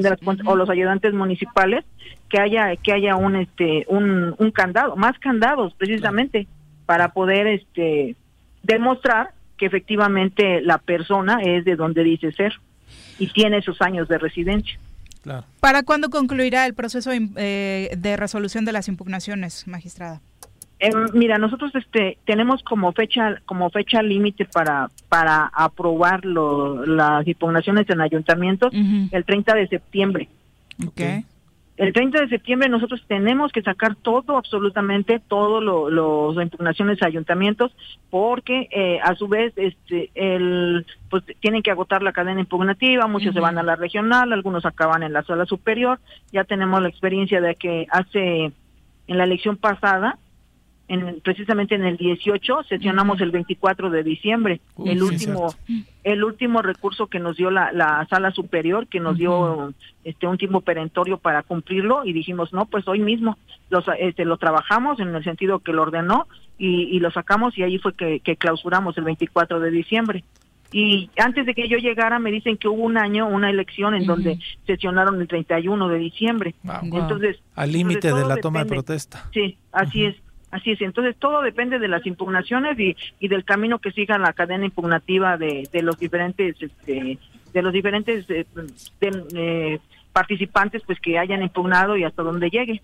Perfecto, magistrada, muchas gracias por la comunicación, como siempre. y quedamos este para ir de manera personal un día. Sí, magistrada, la esperamos ¿Eh? con muchísimo gusto aquí en cabina para, platicar más, largo y profundo sobre todos estos temas tan interesantes. Ándale, pues. Un abrazo. Hasta, luego. Saludos. 2 con 19, vámonos a una pausa, regresamos con mucho más. Hola. Ahí viene otra ola. Ahí viene otra ola. Que no te agarre la tercera ola en este verano. Mantén firmes las medidas sanitarias y usa cubrebocas. Cuídate y cuidémonos todos. En Morelos las y los diputados están cumpliéndole a la ciudadanía. Aplicamos políticas de austeridad y racionalidad del gasto y ya logramos saldar la deuda de 82 millones de pesos que nos heredó la legislatura anterior. Con acciones responsables, Morelos avanza. 54 legislatura. Congreso del Estado de Morelos. En Jutepec no estás sola. Trabajamos para prevenir, sancionar y erradicar la violencia contra las mujeres. En la instancia municipal de la mujer te apoyamos y orientamos. Estamos ubicados en calle Canoas número 19 en la colonia Paraíso. Más información en el número de teléfono 777-320-3030. ¿Eres amante de los animales y te gusta consentirlos y mantenerlos sanos? Yunca Veterinaria es la mejor opción para ti. Contamos con servicios de estética y veterinaria canina y felina. Y además atendemos mascotas exóticas como aves y reptiles. Las mascotas son parte de nuestra familia. Es por eso que en Yunca los atenderemos como tal. Contáctanos al 777-179-8571 o visítanos en Avenida Cuauhtémoc número 53 en Plaza Los Amates, Colonia Quintas Marta.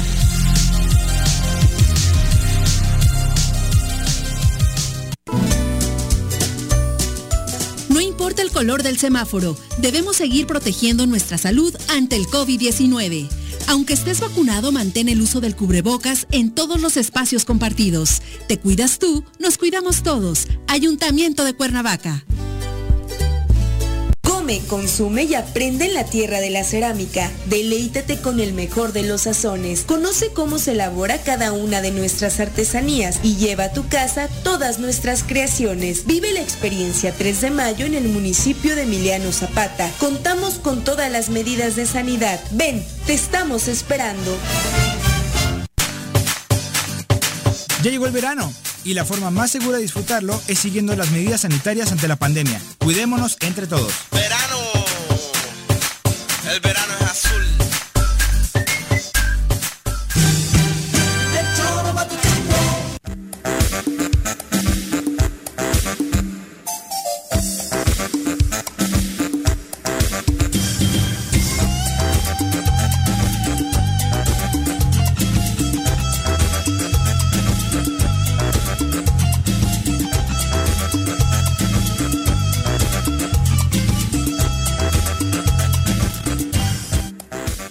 22 de la tarde. El susto de la vida, el pánico. hay algo que me da, me da más miedo que los campeonatos de Cruz Azul, sí lo hay y lo van a descubrir en el próximo corte comercial. Vamos a saludar con muchísimo gusto a alguien que debe estar muy feliz en este momento después de la resolución del Tribunal Estatal Electoral en Morelos y es la diputada Alejandra Flores, a quien saludamos con muchísimo gusto en este espacio, como siempre. Ale, ¿cómo te va? Buenas tardes. Hola, hola Viri, buena tarde, buena tarde Juan Carlos, buena tarde Pepe, un saludo a todo el auditorio también, por supuesto, gracias por el espacio, Viri. No, al contrario, ¿cómo tomaste esta resolución, Ale? ¿La esperabas? Porque sinceramente muchos ya se estaba analizando el tema de las pluris y demás, pero ese caso parecía para muchos perdido.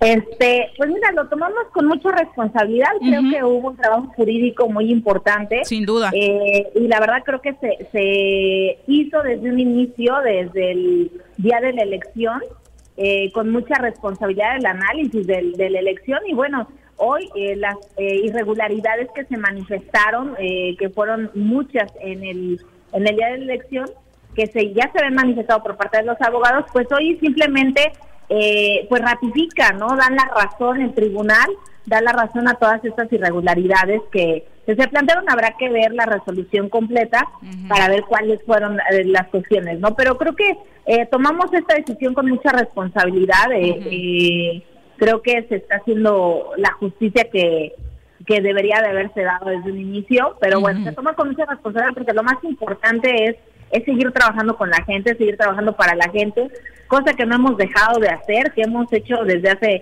más de tres años, no nada más en una diputación, en una diputación sino hemos eh, tenido un, un trabajo social y creo que eh, pues esto nada más eh, nos deja seguir avanzando en trabajar con la gente y para la gente, En la, en la posibilidad de que tú, eh, eh, de que la resolución sea definitiva y demás, hay una nueva composición del siguiente Congreso, Alejandra. ¿Cómo, cómo lo tomas? Así es, bueno, eh, ya en sí cambia, ¿no? Ya cambió el tribunal la, la conformación del Congreso, pero bueno, creo que hay una fuerza de equilibrio que se tiene que dar y, y bueno, se toma esto de, de la mejor manera porque vemos que se está haciendo justicia en el estado de Modelos y que se están haciendo las cosas bien, como se tienen que hacer. Alejandra, oh, buenas tardes. Eh, digo, estamos conscientes que todavía pues, puede seguir una siguiente etapa jurídica en la sala regional y que pues la sentencia que emite el Tribunal Estatal Electoral del Estado de Morelos pues pudiera ser revocada y la composición del Congreso pues pudiera regresar a, como estaba en un inicio este, al mismo tiempo, pues la controversia que está sobre la mesa, ¿no? Sobre las casillas que han sido eh, eh, nulas eh, después de la sentencia de hoy, pero que pues, sigue siendo controversial en el sentido de que pues hay unas que estaban impugnadas, que resolvieron que pues finalmente sí había ahí controversia, este, luego lo de lo del observador electoral que tampoco estaba registrado en la sección de la casilla, este, pero estamos conscientes que en la siguiente etapa pues pudiera revertirse esta sentencia, ¿no? Pues mira, nosotros vamos a seguir trabajando, nosotros seguimos trabajando, eh, estaremos atentos a, todo el proceso, eh, eh, los abogados estarán atentos a ese proceso.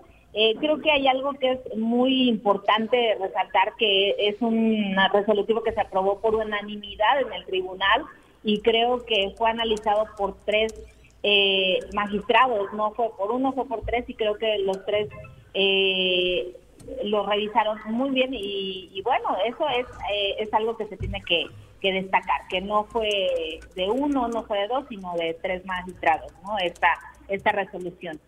Dando tu resolución, Morena no cambia en el número de diputados que tendrá en la siguiente en la siguiente legislatura, Ale.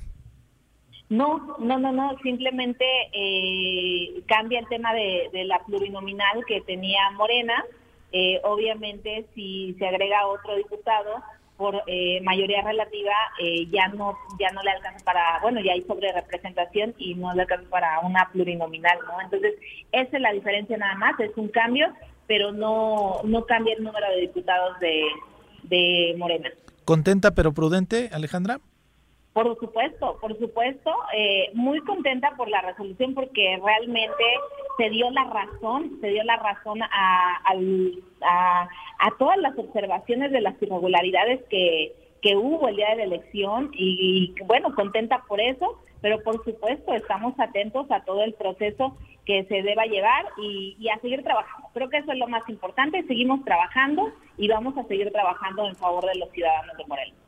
Sobre el proceso como tal, Ale, ¿cómo has vivido estos días del 6 de junio hacia acá? Eh, porque muchos, y lo, lo he platicado, de pronto te decía al inicio, ya era casi un hecho que, que, no continuabas en el Congreso y sacaron por ahí como unas fobias que tenían muy escondidas y creo que fue un golpe muy fuerte.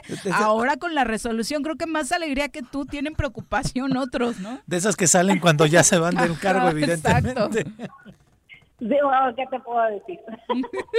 ¿Qué te puedo decir? La verdad es que, mira, terminó la, la elección eh, y ha habido muchísimo trabajo en el Congreso del Estado, nos hemos enfocado en el trabajo en el Congreso del Estado, hemos hecho muchísimas cosas. Eh, decirte que también todavía no se acaba esta legislatura, seguimos trabajando eh, con toda la responsabilidad que, que tenemos que asumir eh, el cierre de esta legislatura y así con esa responsabilidad también tomamos eh, esa, esa resolución del tribunal, con toda la responsabilidad que amerita esa resolución y lo que puede venir en adelante. Más allá de lo que termine por resolver eh, la siguiente instancia, ¿tú sí estás segura de que hubo irregularidades en ese distrito? Bueno, no estoy segura, estoy más que segura, Viri. Eh, también es así que hoy tres magistrados del Tribunal Estatal Electoral nos dan la razón de esas irregularidades que, que, se, que hubieron el 6 de junio. Pues estaremos a la espera de esta resolución. Por lo tanto, decías, hay todavía cosillas en el Congreso, estas últimas decisiones que se han tomado, como la determinación de los nombramientos a los nuevos magistrados, titulares del IMIPE y demás. ¿Con qué sabor de boca te dejaron? Pues mira, eh, se tomaron buenas decisiones, eh, se revisaron bien los perfiles y la verdad es que es un pendiente que teníamos de, desde hace mucho tiempo que no se había podido sacar eh, por falta de consensos. Creo que al final se lograron los, los consensos de, de todos los diputados. Creo que tomamos con mucha responsabilidad eh, estas decisiones eh, y con mucha madurez los consensos eh, entre los 19 diputados que, que estuvimos presentes en la sesión. ¿Cuándo regresan a periodo extraordinario, Ale? Eh, no lo sabemos todavía, eh, estamos Se aprobó, eh, ¿verdad? esperando, bueno, tiene que sesionar la comisión permanente. Permanente, ok. Ajá, tiene que comis- eh, sesionar la comisión permanente para llamar a un periodo extraordinario, pero todavía no, no se da eso. Entonces vamos a estar atentos a ver si se da un periodo extraordinario. Sería importante porque hay eh, algunos detalles todavía que tenemos que sacar, que yo estaría muy contenta porque salieran otros temas. Si celebras, me invitas. No. Por supuesto que sí. Está en abstinencia, no lo tientes. Gracias, Ale. Yo ya, yo ya bien puesta, ¿eh? por supuesto ¿no? Abrazo fuerte. Enhorabuena. Esto se toma con toda la responsabilidad, de verdad que se toma con toda la responsabilidad y con toda la seriedad que amerita el tema, por supuesto. Muchas gracias por la comunicación, Ale. Bu- Gracias, igualmente un abrazo a ustedes y a todo el auditorio. Hasta luego. Ya es viernes, Viri. No, estás en abstinencia, respeta. se vale. Comentarios del público, dice Iván Vilar, la variante Delta sí es más peligrosa que la normal, en el sentido de que al ser más contagiosa, porque se extiende más fácil, cualquier pequeño descuido genera miles de contagios. En lo que se dan cuenta que alguien está contagiado, pues ya pasó a contagiar a muchos más, eh, contrario a lo que sucedía con la original. Y además falta vacunar a los grupos con mayor movilidad. La mayoría de los enfermos que de los que tengo conocimiento fueron contagiados, de hecho, por parientes cercanos, menores, hijos, nietos o sobrinos. Imagínense quienes viven en un edificio y se suben al elevador donde hubo, hubo alguien con Delta. Es ahora- sí o sí cañón. el contagio, con los viene- 10 segundos que decía la doctora, Y ¿no? ahora con lo del regreso a clases, por ejemplo, que ya se está previ- previendo para, Para el agosto. 18 de agosto. Este, creo que pues puede venir una ola de contagios pues, bastante alta. Exactamente. Pues sí, ¿Tú sí, no sí. estarías de acuerdo que se regrese No, a clases? la verdad no. Este, aunque sí hay muchas personas que están de ¿Porque acuerdo. lo en el dijo de- AMLO o por- No, no, no. no? Hay, hay mucha- Y fíjate, tengo muchos amigos que hablan de la fobia que existe hacia la, hacia la pandemia y que tenemos que retomar las actividades. Sin embargo, yo creo que si bien la vacuna pues te puede ayudar a que los, las consecuencias eh, del COVID pues no sean tan fuertes, eh, por otro lado, pues también la mayoría de la, de la población no está vacunada, ¿no? Y entonces, ¿cuántas Sí, solamente el personas- 43%, ¿cuán- ¿Cuántos, 44%. cuántos niños se contagian? Este, o sea, ¿cuántos niños, cuántos niños, perdón, conviven en un aula de clases? ¿Cuántas familias convergen en ese salón de clases, ¿no? De manera indirecta y me parece que sí es un poco riesgoso. Silvia Aguilar, un abrazo para ti, también para Charlie Peñalosa, Juan Montes Ramírez, que últimamente Saludos. se ha vuelto el fan número uno de este programa, ya no No nos sé por suelta un solo día.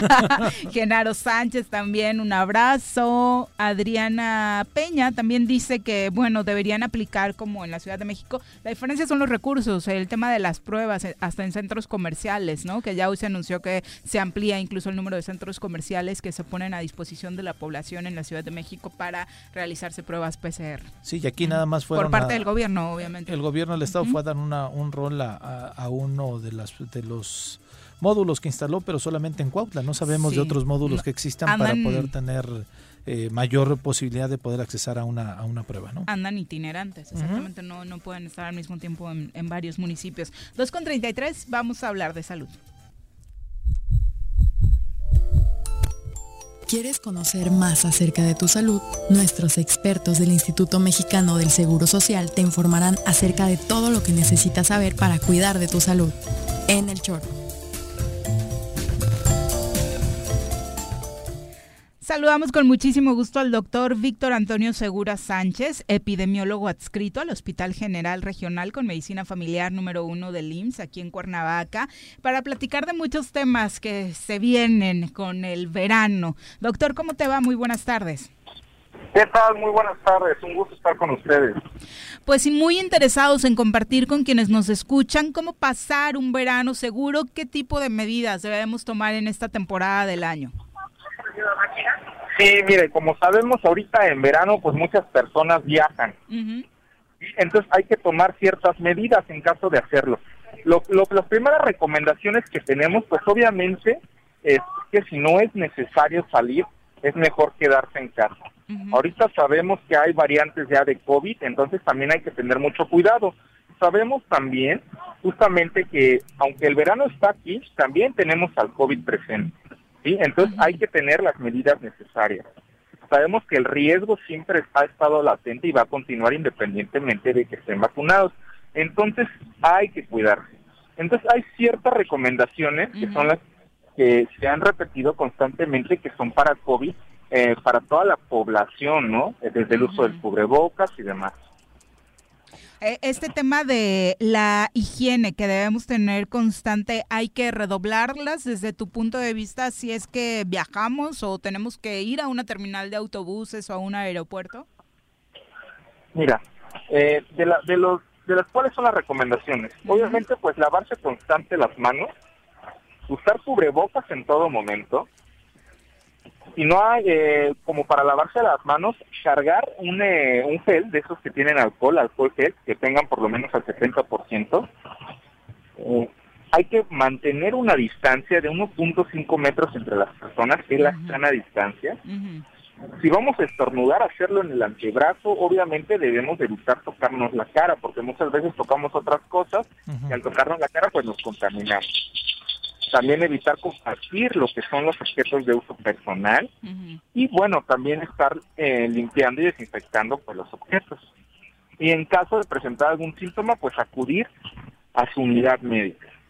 Ese es un punto importante porque de pronto al inicio de la pandemia era primero llama, eh, no, no, no te acerques a la unidad médica y demás. Ahora, si tienes algún síntoma, sí lo recomendable es que vayamos a nuestro médico familiar.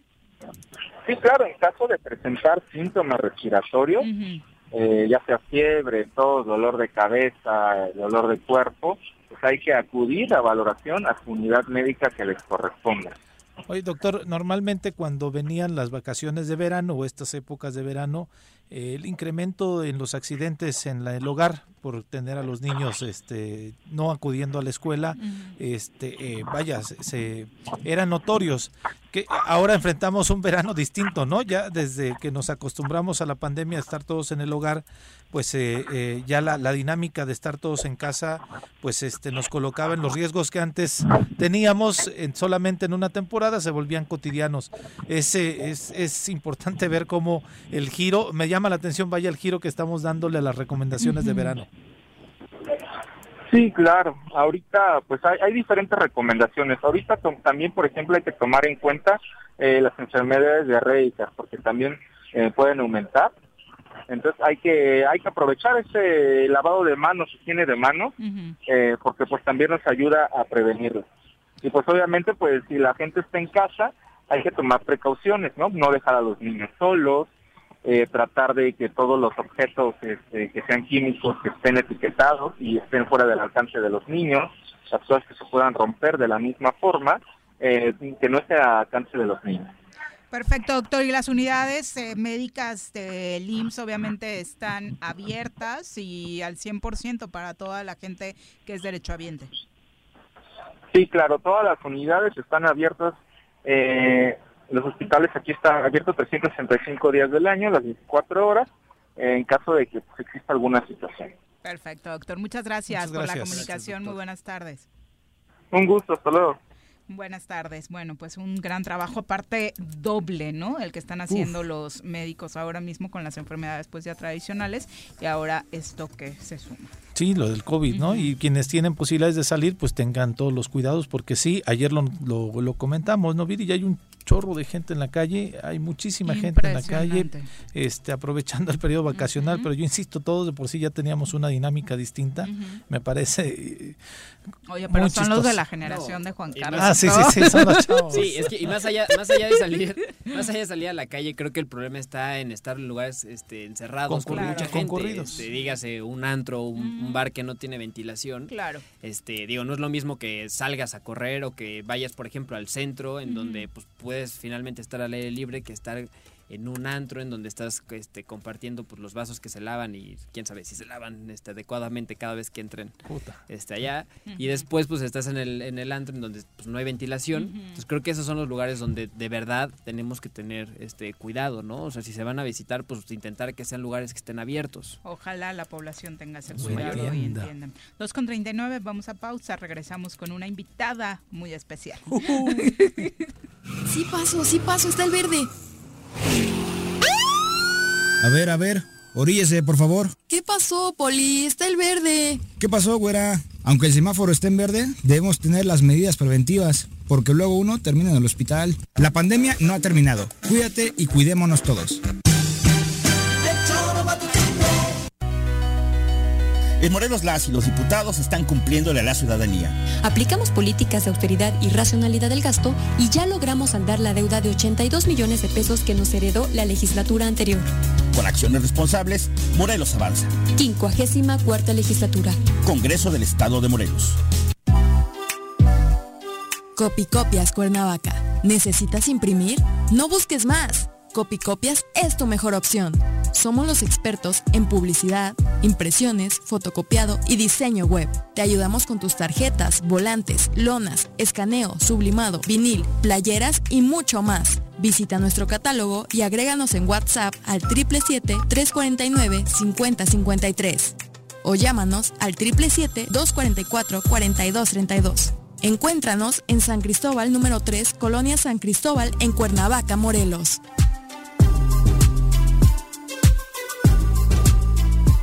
En la temporada de lluvias es fundamental tu participación para prevenir riesgos a la salud. En Jutepec te invitamos a no tirar basura u objetos en alcantarillas o coladeras que pudieran obstruir el flujo de las aguas pluviales. Cualquier situación de emergencia, te pedimos reportarla al número de teléfono 777-320-7533.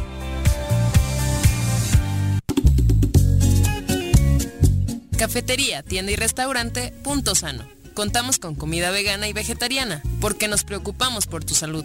Ven y conoce nuestros productos orgánicos y suplementos alimenticios al interior de Plaza Andrómeda, local 19, en calle Pericón, Lomas de la Selva. Contáctanos al 372-3514 o búscanos en Facebook como Punto Sano Cuernavaca.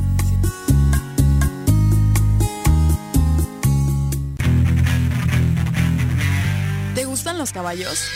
¿Tienes uno? ¿Sabes montar? ¿No? ¿Quieres aprender? Conoce los beneficios de hacerlo en Rancho de la Media Luna en Huitzilac. Contáctanos al 777-155-1062.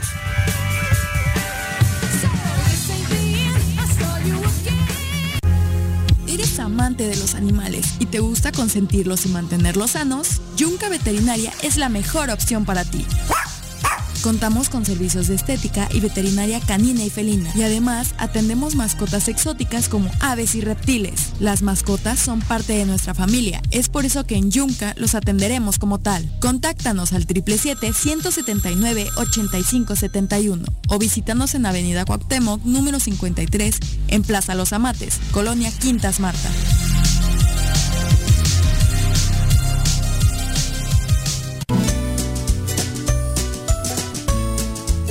Temporada de lluvias ha iniciado. No tires basura sobre calles y avenidas. Juntos podemos prevenir inundaciones y encharcamientos evitando taponar las rejillas de la red pluvial de la ciudad. Mantente atento a las recomendaciones de la Subsecretaría de Protección Civil. Cuernavaca limpia, ordenada y verde es tarea de todos. Ayuntamiento de Cuernavaca. Come, consume y aprende en la tierra de la cerámica. Deleítate con el mejor de los sazones. Conoce cómo se elabora cada una de nuestras artesanías y lleva a tu casa todas nuestras creaciones. Vive la experiencia 3 de mayo en el municipio de Emiliano Zapata. Contamos con todas las medidas de sanidad. Ven, te estamos esperando. ¿Te gustó estar un año encerrado en casa? Sabemos que no. Sigue cuidándote y evitemos el regreso al semáforo rojo. Lava tus manos, usa gel antibacterial, mantén sana distancia y utiliza cubrebocas. Cuidémonos entre todos.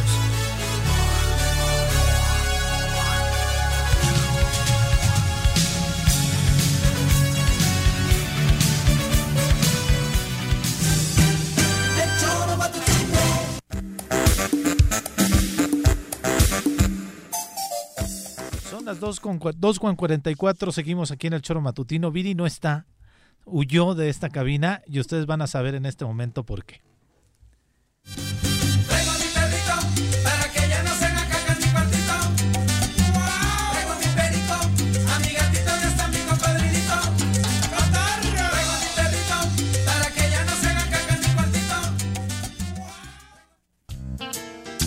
Nos visitan de Yunca en esta sección que ya va a ser pues fija, ¿no? Sí. Ya vamos a estar hablando aquí cada semana de los animales, de lo que pasa, como el trabajo que realizas, eh, Rafael Méndez, del- de- de- desde luego el médico veterinario, viene acompañado de Edith, pero también nos traes una sorpresa, Rafa. Sí, mi amigo. Buenas tardes. Esta vez trajimos un pitón burmés albino. Hay, hay variantes entonces de pitones. Sí, claro. Sí, claro. eh, Pero esta vez quisimos traer esta. Todo el mundo piensa en el. Amazonas, están los pitones y demás. Sí, no, estos son de Asia. Ese es de Asia, Son, asiáticos. Hablábamos de- eh, hace ocho días también de que- en qué clima se dan. ¿Esto cuánto crece? eh? Eh, las hembras pueden alcanzar hasta los 7 metros. ¿Esta cuánto mide aproximadamente? ¿Es hembra esta? Esta es hembra. No- Está pegándole casi a los 3 metros. Tres metros. Y tiende, o sea, tiende a seguir creciendo o tienen como un, o sea, digamos, el rango son siete metros, Siete. pero siempre crecen o se pueden quedar fijos en, en algún, este, pues en algún largo. No, normalmente hasta los 7 metros.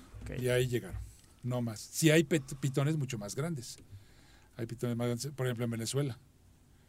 De este, 12 metros. Pero que están en, el, en Sí, su hábitat sí, natural. eh, ¿no? Sobre todo en los pantanos. En la zona, eh, la frontera entre Venezuela y Brasil, ahí están este tipo de pitones gigantes. Las características son de, de- eh, dependiendo la zona, es el color que adquiere el pitón. Ya hay, este, estos pitones ya son este, modificados. ¿Ah, sí? Sí. ¿Cómo se da esa modificación? Pues ya la gente empieza a hacer ahí sus, este, Sus enjuagues. sus enjuagues con los animales. Ya ves que eh, hasta en los perros se da, ¿no? Y los Sí, claro. gatos y, y los hacen como se les da la gana, más chiquitos, más grandes, verdes, azules y vámonos. Decíamos, hablábamos de qué cuidado se tiene que tener, si, ah, porque ya hay mucha gente que lo tiene como una mascota en casa, ¿no? Sí, pero no es una, una este, mascota para principiantes, Ni para niños. Porque siempre está el riesgo latente de una mordida. Entonces, que decíamos sí, que no es venenosa esta, no es este venenosa. pitón. Ok. no. La- las venenosas son las víboras, como la víbora de cascabel. Estas son serpientes. Ok. Cu- y ¿Cuál es su manera, por ejemplo, de, o sea, de comer caza, este, enrollando, Sí, son muerde? constrictoras. Sí, muerden, muerde, agarra la presa y la envuelve. La asfixia, la mata. El, el pitón va a soltar al- a, a su presa hasta que el corazón deja de latir. Se, ¿Lo siente el mismo Sí, pitón? claro. Caray. Entonces deja de latir, lo suelta, ubica la cabeza y se lo come, se lo traga. ¿Qué es lo que le das de comer? Me decías que las ratas ya no. No, ratas ya no, porque me dieron cada mordida que bueno. Entonces prefiero ahora que coma conejos. Ok. Oye, y, y, y cada, o sea, come un conejo al día, No. dos conejos no, al no. día. Esta, esta bebé come un conejo cada ocho días. Ok. Pero ya un conejo Grande. grandecito, ¿Como de cuántos kilos? como de un kilo cien más o menos. Sí, ahí O se ve todavía que lo trae medio atorado. No, ahorita vino Está corriendo comer. el conejo adentro, ¿no? ¿Qué pasa si lo traemos eh, de dos días este, con alimento? Ajá. Pues entonces aquí da show y puede vomitar. Ah, ¿en serio? Sí, puede este, regurgitar a la presa. O sea, su digestión es, es decir, hoy come un conejo, por ejemplo, y tarda que un día, dos días en digerirlo, Normalmente tres. siete días. Ok, y es cuando vuelve a. Y otra vez le da hambre. Pero el proceso es es súper interesante. ¿Toman agua? Sí, claro, ¿Ah, sí? bastante. Nos ibas a decir del proceso de... Sí, de la digestión. Normalmente siete días para digerir un, un animal. Entonces, a la hora de tragar, se acomoda en el estómago, los ácidos empiezan a trabajar y al tercer día este, notamos que el, el- el hígado, los este, riñones, ya están este, casi al doble del tamaño para ayudar a la digestión, para eliminar este. Claro. Sí. Al quinto día. Ahí cómo sabes dónde está el hígado y los riñones en la figura? Es- es Están adentro, hasta atrás, o qué onda, ¿no? Sí. Al principio pulmones. Ok. Entonces, a la hora que traga la presa, los pulmones se hacen a un ladito para que pueda pasar bien el, este, el animalito. Ok. Sí. ¿Y después qué sigue, después de los pulmones? Este hígado, este, ya está igual que nosotros. Va así. Sí. Estómago. Sí. Qué caray. Oye, nos decías que eh, no es una mascota para niños, por ejemplo, ¿no? Porque puede No. tender a morder. Sí, lo que pasa es que llegamos a, la- a la- a las tiendas donde venden reptiles. Ay, está padrísimo y bonito y chiquito, normalmente este 60, 50 centímetros. Así Ay, es, el llevo. tamaño más pequeño Sí. del pitón. Ay, me lo llevo. Pero no preguntamos este qué tamaño va a alcanzar, ¿no? Claro.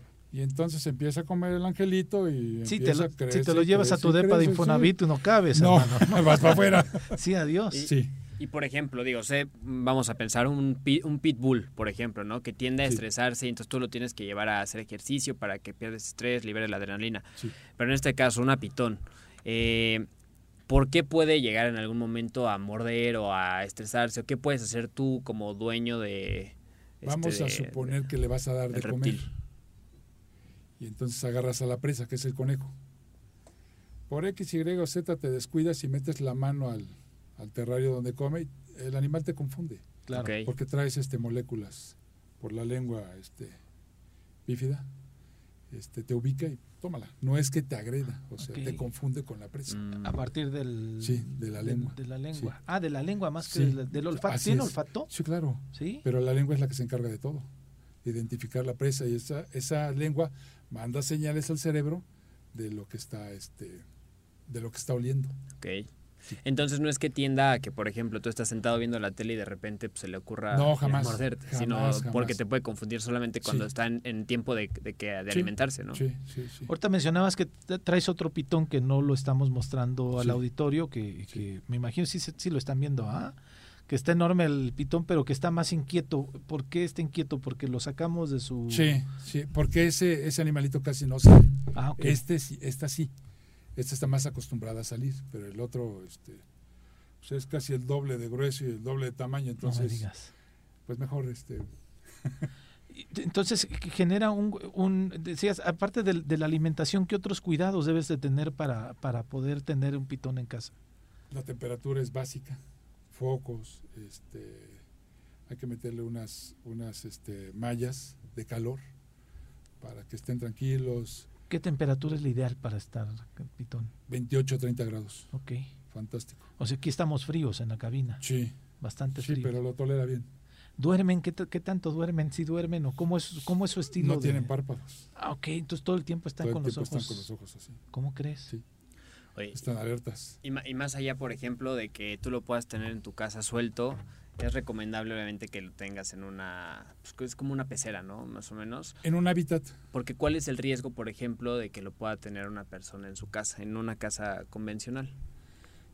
Pues siempre el riesgo están los niños, están los perros, está el gato. De repente no va a haber perro. De repente no va a haber gato. ¿No? ¿Y de repente no va a haber niño? O sea, ¿hay Sí, un riesgo sí, así sí también? no digo, porque hay de pronto las, las fantasías de se comió un pitón al, al, al- al cazador. No, sí sé se qué. los comen. Ok. Ese pitón que te mencionaba de Venezuela, que es muy grande, cuando van los trabajadores de, de petróleo a, a la zona de pantanos, sí desaparecen. Y cazan al pitón y el trabajador está ahí dentro, con botas y todo. Sí, entonces sí es este. Entonces lo recomendable es tener en casa un, un- un pitón no tan grande. Su terrario. O un niño no tan chico. Sí, su terrario. ¿Sí? Y que los niños no le den manejo. Ok. Es, es un animal exclusivamente para adultos. Para adultos y que ya estén, este, que sepan el manejo de los animales. ¿Es caro adquirir el pitón? Sí. ¿En cuánto está el precio más o menos de una pitón pequeña? Uno pequeño como él, Ese no es pequeño. ese- Bueno, eh, unos 70 centímetros, Ajá. 80, debe estar como unos 7 mil pesos. Ah, caray. ¿Y uno como este tamaño? Este, ahí está como en 25, más o menos. 25 mil pesos. Sí, 25 mil O sea, pesos. nada, nada barato, nada. No, no son baratos. Ok, Y el mantenimiento también, pues debe de tener en estas celdas que dices, crea- las compras en algún lugar Sí, especial. en las tiendas de mascotas. Sí, ahí tú- en donde estás Yo- tú. donde tú estoy yo también tú las vendo, Y sí. atiendes también a, a los pitones. Sí, así es, atención a sí, esto. sí. Re- hay, hay mucha gente en Cuernavaca que tenga pitones que Sí, vayan a la, a la sí, veterinaria. Sí, como te decía hace ocho días, ya hay mucha gente que es fan de, de- de esto, ¿no? De, de tener reptiles. Entonces, al consultorio ya llegan pitones enfermos, que tuvieron problemas con la muda, que este, no quieren comer y, en fin. Hay mucha, mucha gente ya. Entonces, ¿vendes eh, los conejos? O sea, ¿hay alimento Sí, ahí? yo te vendo. Entonces, lo recomendable es que si alguien quiere tener una pitón, pueda acudir ¿a dónde? A la veterinaria. ¿Dónde Pero siempre y cuando este, en las veterinarias que, que vendan exóticos, pero que te den el papel Certificado. certificado de que viene de legal procedencia. Porque yo te entrego una factura. Claro. Donde estoy este, autorizado para vender. ¿Sale? Porque hay quien te da un papel a mano. Ahí está el permiso. Y tú te vas feliz de la vida con tu papel y tu animal. Y te detienen, este, porque andas con tu animalito en la calle y muestras el papel, pues no tiene ninguna validez. Ok. Si hay gente que llega a consultarte sin papel, Sí. que, que te, que te han llegado ahí, Sí. los ha recomendado, los recomendaciones que lo hagan, lo legalicen. Sí, que se legalice. Sí. Obviamente no son animales endémicos, son este importados, ¿no? Sí, claro. Entonces sí hay que, pues hay que acudir a la, a, a- a- son normalmente a Profepa. También si alguien quiere adquirir un pitón, tú los tienes en esta, en tu Sí, establecimiento. sí, sí, sí, Digo, no tengo este, Sí, de- de la cantidad. toda la variedad, ¿no? Sí, Pero claro. si me pides lo busco y lo traemos. ¿Cuánta- hay variedad? ¿Cuál es la variedad más común que, que la gente eh, adquiere aquí en. Cuernavaca? Busca. Están buscando el pitón bola, ¿Ese dónde que es un pitón muy chico. Ajá. Ese máximo 1.50. Pero es de los pitones más tranquilos y pitón bola porque se hace bolita. Ah, qué chistoso. ¿Y, y de dónde es? ¿Cuál? Ese es sudamericano. Es sudamericano. Sí. Ok. Oye, ¿y quién vigila, por ejemplo, que tú al adquirir un reptil como estos, pues mantengas los cuidados este, adecuados, pues para que no caigamos en un maltrato animal? Está Zagarpa, está Profepa. ¿no? Las de- denuncias siempre son bienvenidas. Sí, claro, ¿no? Y de manera, y digo, y de manera continua, pues hay inspecciones, o sea, se tiene como un padrón, me imagino, si te emiten una factura, pues debe Yo- yo- existir un padrón de reptiles. Sí, obviamente nosotros como, como em, tienda de mascotas tenemos que reportar los papeles a Zagarpa, donde eh, nosotros en la factura ya pusimos el nombre del dueño, dirección, teléfono, todo. Ahí van todos los datos de la gente que adquiere los animales. ¿Estos también cambian de piel como Sí, las claro. por ¿Cada cuánto? Crecen. Ah, cu- cuando crecen. Cuando Ah, mudan, ok. es cuando crecen. ¿Y ese proceso cuánto tiempo? ¿Es, es a partir de un periodo de tiempo o es a partir de la alimentación? De, la alimentación, normalmente cuando comen, este, 7, 15 días empiezan a mudar. Y lo- porque están creciendo. Y- pero no cambia de la textura que tiene, por ejemplo, este pitón que está precioso, que es un amarillo, este, no, no cambia de color. No, se queda en ese mismo color. Lo único que cambia es, es la, la- se descama. Sí. Entonces cambia todas las, las escamas. Aquí trajimos este que estaba mudando Ajá. para que vean la, la descamación. ¿Cuánto tiempo se tarda en esa muda? Eh, dos días. Ah, en dos días, tan Sí, rápido. sí. Qué barbaridad. Es que todo depende la, la humedad. Ajá. Sí, y si tiene un lugar para bañarse. Por eso normalmente le metemos una, una pecera de buen tamaño para que pueda meterse a hidratarse. Y entonces es más fácil hacer la muda. Es ahí como toman agua. Toman agua también. Bueno, se meten y toman agua. Ajá. Sí. Impresión, es un mundo maravilloso Sí. lo de los reptiles. Digo, no, no, yo no acostumbro, lo que acostumbro a tener mascotas son perros, ¿no? Pero, Sí, normalmente. pero el familiarizarse con este tipo de animales son hermosos para algunos como a Viri que le causa completamente miedo y está hasta el otro lado de la calle, ¿no? Entendemos perfectamente que, que no es un animal para todo mundo, ¿no? Así es. Oye, por ejemplo, justamente para las personas que tienen fobia un poco a, a estos este, reptiles, ¿qué les podrías decir? O sea, sí se pueden acercar, digamos, con facilidad a, Sí, claro, a acariciarlo. Sí. a- Es que desgraciadamente, mira, hay muchos mitos, ¿no? Y todo es desde lo bíblico. Sí, claro.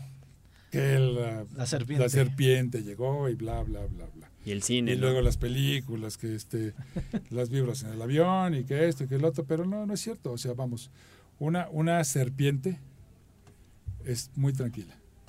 Las víboras sí son de mucho cuidado, como la víbora de cascabel. Las víboras son las venenosas. Las víboras son las, serpientes venenosas, no son. las serpientes no. Ok, En, en este rubro, la- ¿cuáles son las víboras?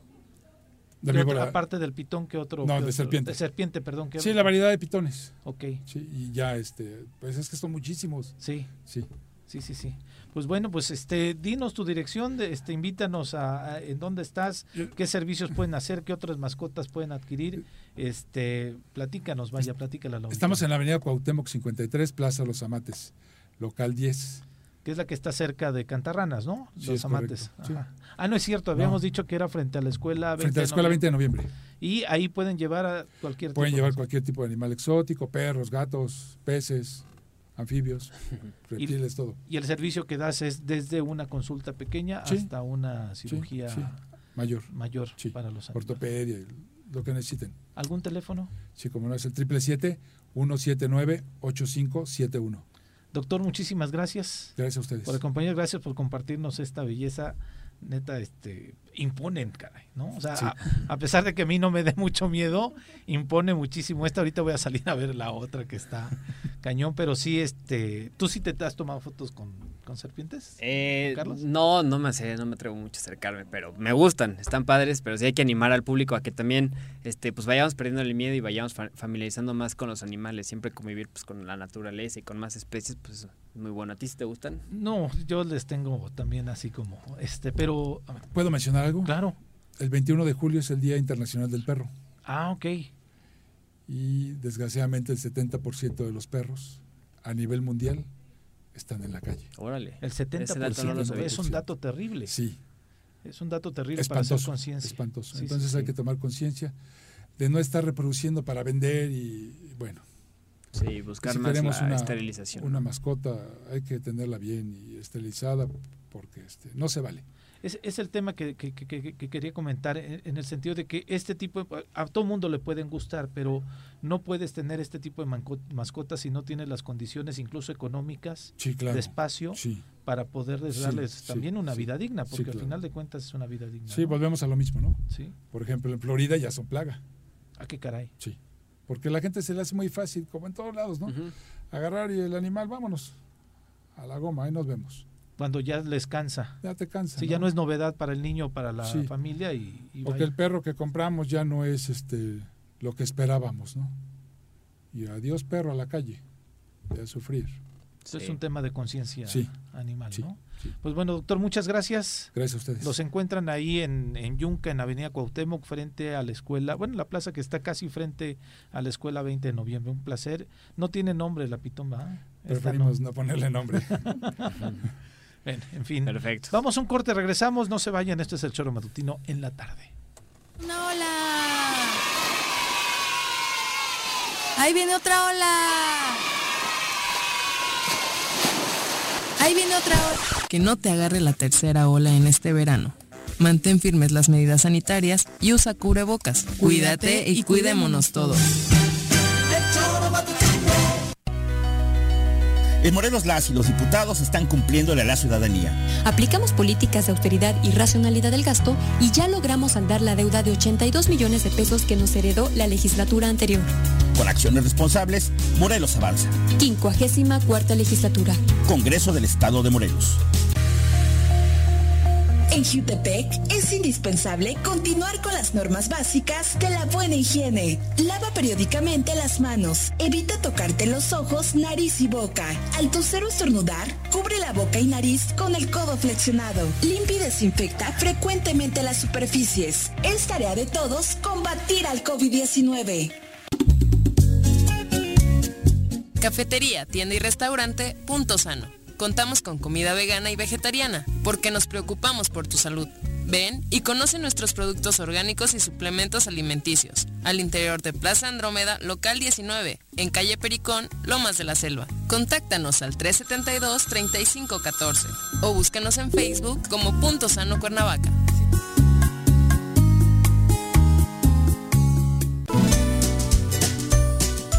No importa el color del semáforo, debemos seguir protegiendo nuestra salud ante el COVID-19.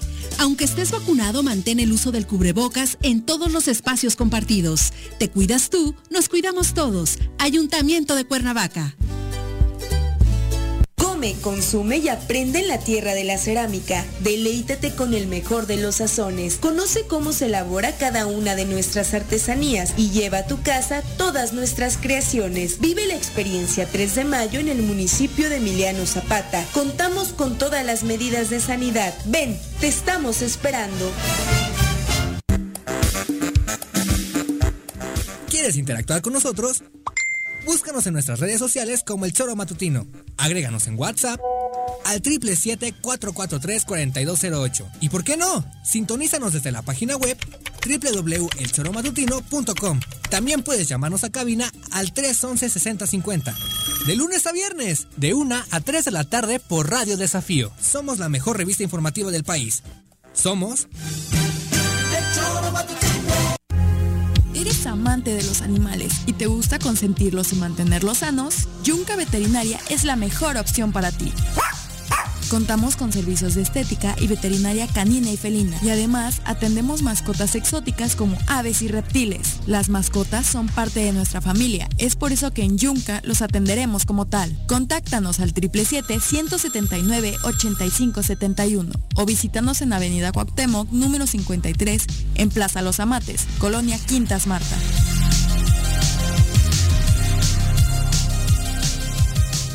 Come, consume y aprende en la tierra de la cerámica. Deleítate con el mejor de los sazones. Conoce cómo se elabora cada una de nuestras artesanías y lleva a tu casa todas nuestras creaciones. Vive la experiencia 3 de mayo en el municipio de Emiliano Zapata. Contamos con todas las medidas de sanidad. Ven, te estamos esperando. Ya llegó el verano y la forma más segura de disfrutarlo es siguiendo las medidas sanitarias ante la pandemia. Cuidémonos entre todos. Verano. El verano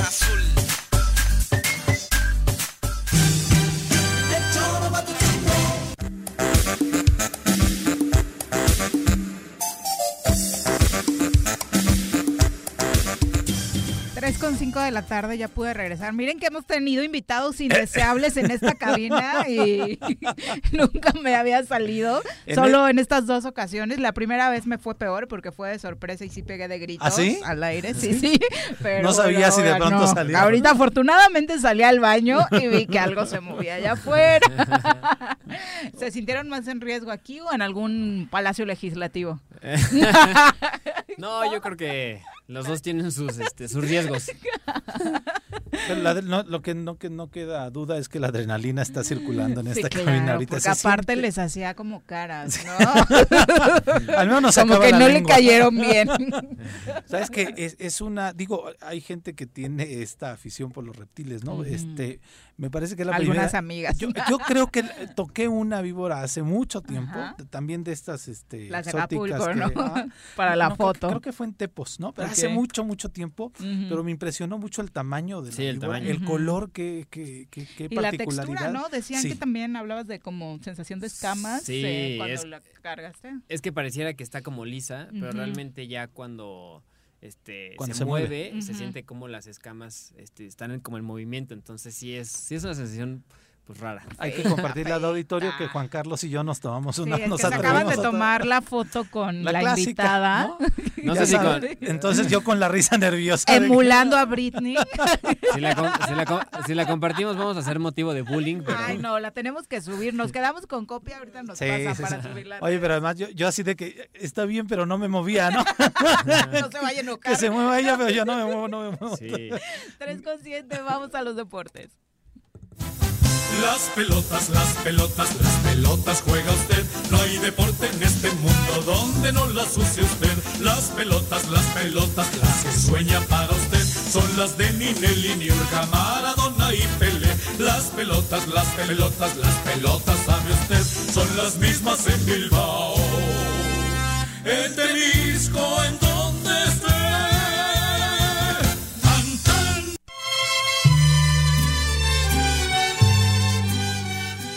querido Bruno, feliz cumpleaños. Ah, ¿también? Qué gusto ver, eh, saludarte justo en un día muy especial para ti.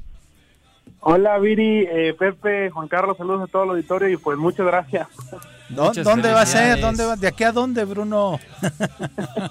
Tú estás buscando fiesta. no, es que es a todos los invitados les anda preguntando y secciones y sí, demás. sí, sí, sí, ¿dónde van? ¿Dónde van? Pero en fin. Por la zona sur, que son tus rumbos. Se hubiera sido Carmelo, este rum, este, es- ¿Es el novio? Ah. Esa es la otra pitoma. ya nos perdón, están perdón. enseñando, es que la que estuvo como invitada era la víbora, eh, y la este versión el femenina y este es el víboro. el. Este es, es- sí. víboré. Oye, sí, no le Este gustaba es, estar en la cajita y ya nada más ahí. Pero mira, Liz sin broncas, enredándose. ¿eh? Liz sin broncas. Perdón, Bruno, pero es que Es la estamos atrevida acá. de la familia, Le compartimos al auditorio que Liz No, no, está no. agarrando la víbora sin ninguna bronca al pitón. Yo estaría ya sudando, hermano, pero en No, fin. bueno, faltaste, Bruno. No, pero también les tengo respeto a esa clase de... Tampoco Se, se dice miedo, la ¿eh? Bruno, cuéntanos, ¿qué novedades tenemos? Estamos en la etapa eh, de... Está aquí enojado Juan Carlos Cruz que no le gustó la playera de su equipo. Yo tampoco estoy muy El a gusto equipo de- con lo yo- que se yo le está diría el equipo de. México. ¿Cuál equipo, El de, equipo de México, México, por las favor? Águilas del Si América. más de la mitad del país no quiere saber nada de ustedes, ¿no? Así, hoy se, hoy se reveló la nueva playera del, del América. No y la visto. A ver, voy la a buscar verdad- imágenes. ¿Por qué no te gustó? La verdad no es nada linda. Es que la, Bueno, la yo- saturaron mucho. Tiene ¿no? mucho que no hacen una buena playera. Yo no recuerdo últimamente una buena playera de, de, de América. Digo, yo no la aceptaría ni regalada, pero, pero ninguna, ninguna de las últimas me ha gustado el estilo. Yo desafortunadamente tengo que decir que sí la conozco porque re- tuve que este, dar muchas por apuestas, cabrón. Ah, ok, ok, Pero claro. Es que está así, está muy saturada. Es amarilla y en la parte del Ah, pecho tiene como, Ah, es la que había filtrado Cabañas, sí, ¿no? sí, sí, sí. Ah, ok, ok. como forma Sí de triángulo. finalmente. Tiene rojo, azul y digo, no cambia nuestro sentimiento. Tiene como grecas, pero- primero rojas, luego naranjas, luego un naranja más bajito o rosa, pastel, Sí, no sí, sé, sí. ¿no? Sí, sí, es extraña, la verdad. Sí. Eh, Chivas también la presentó hoy. De esa creo que se mantiene Sin la tradición, pero el cambios. cuello está Sí, como chafa, ¿no? Ujú, ujú.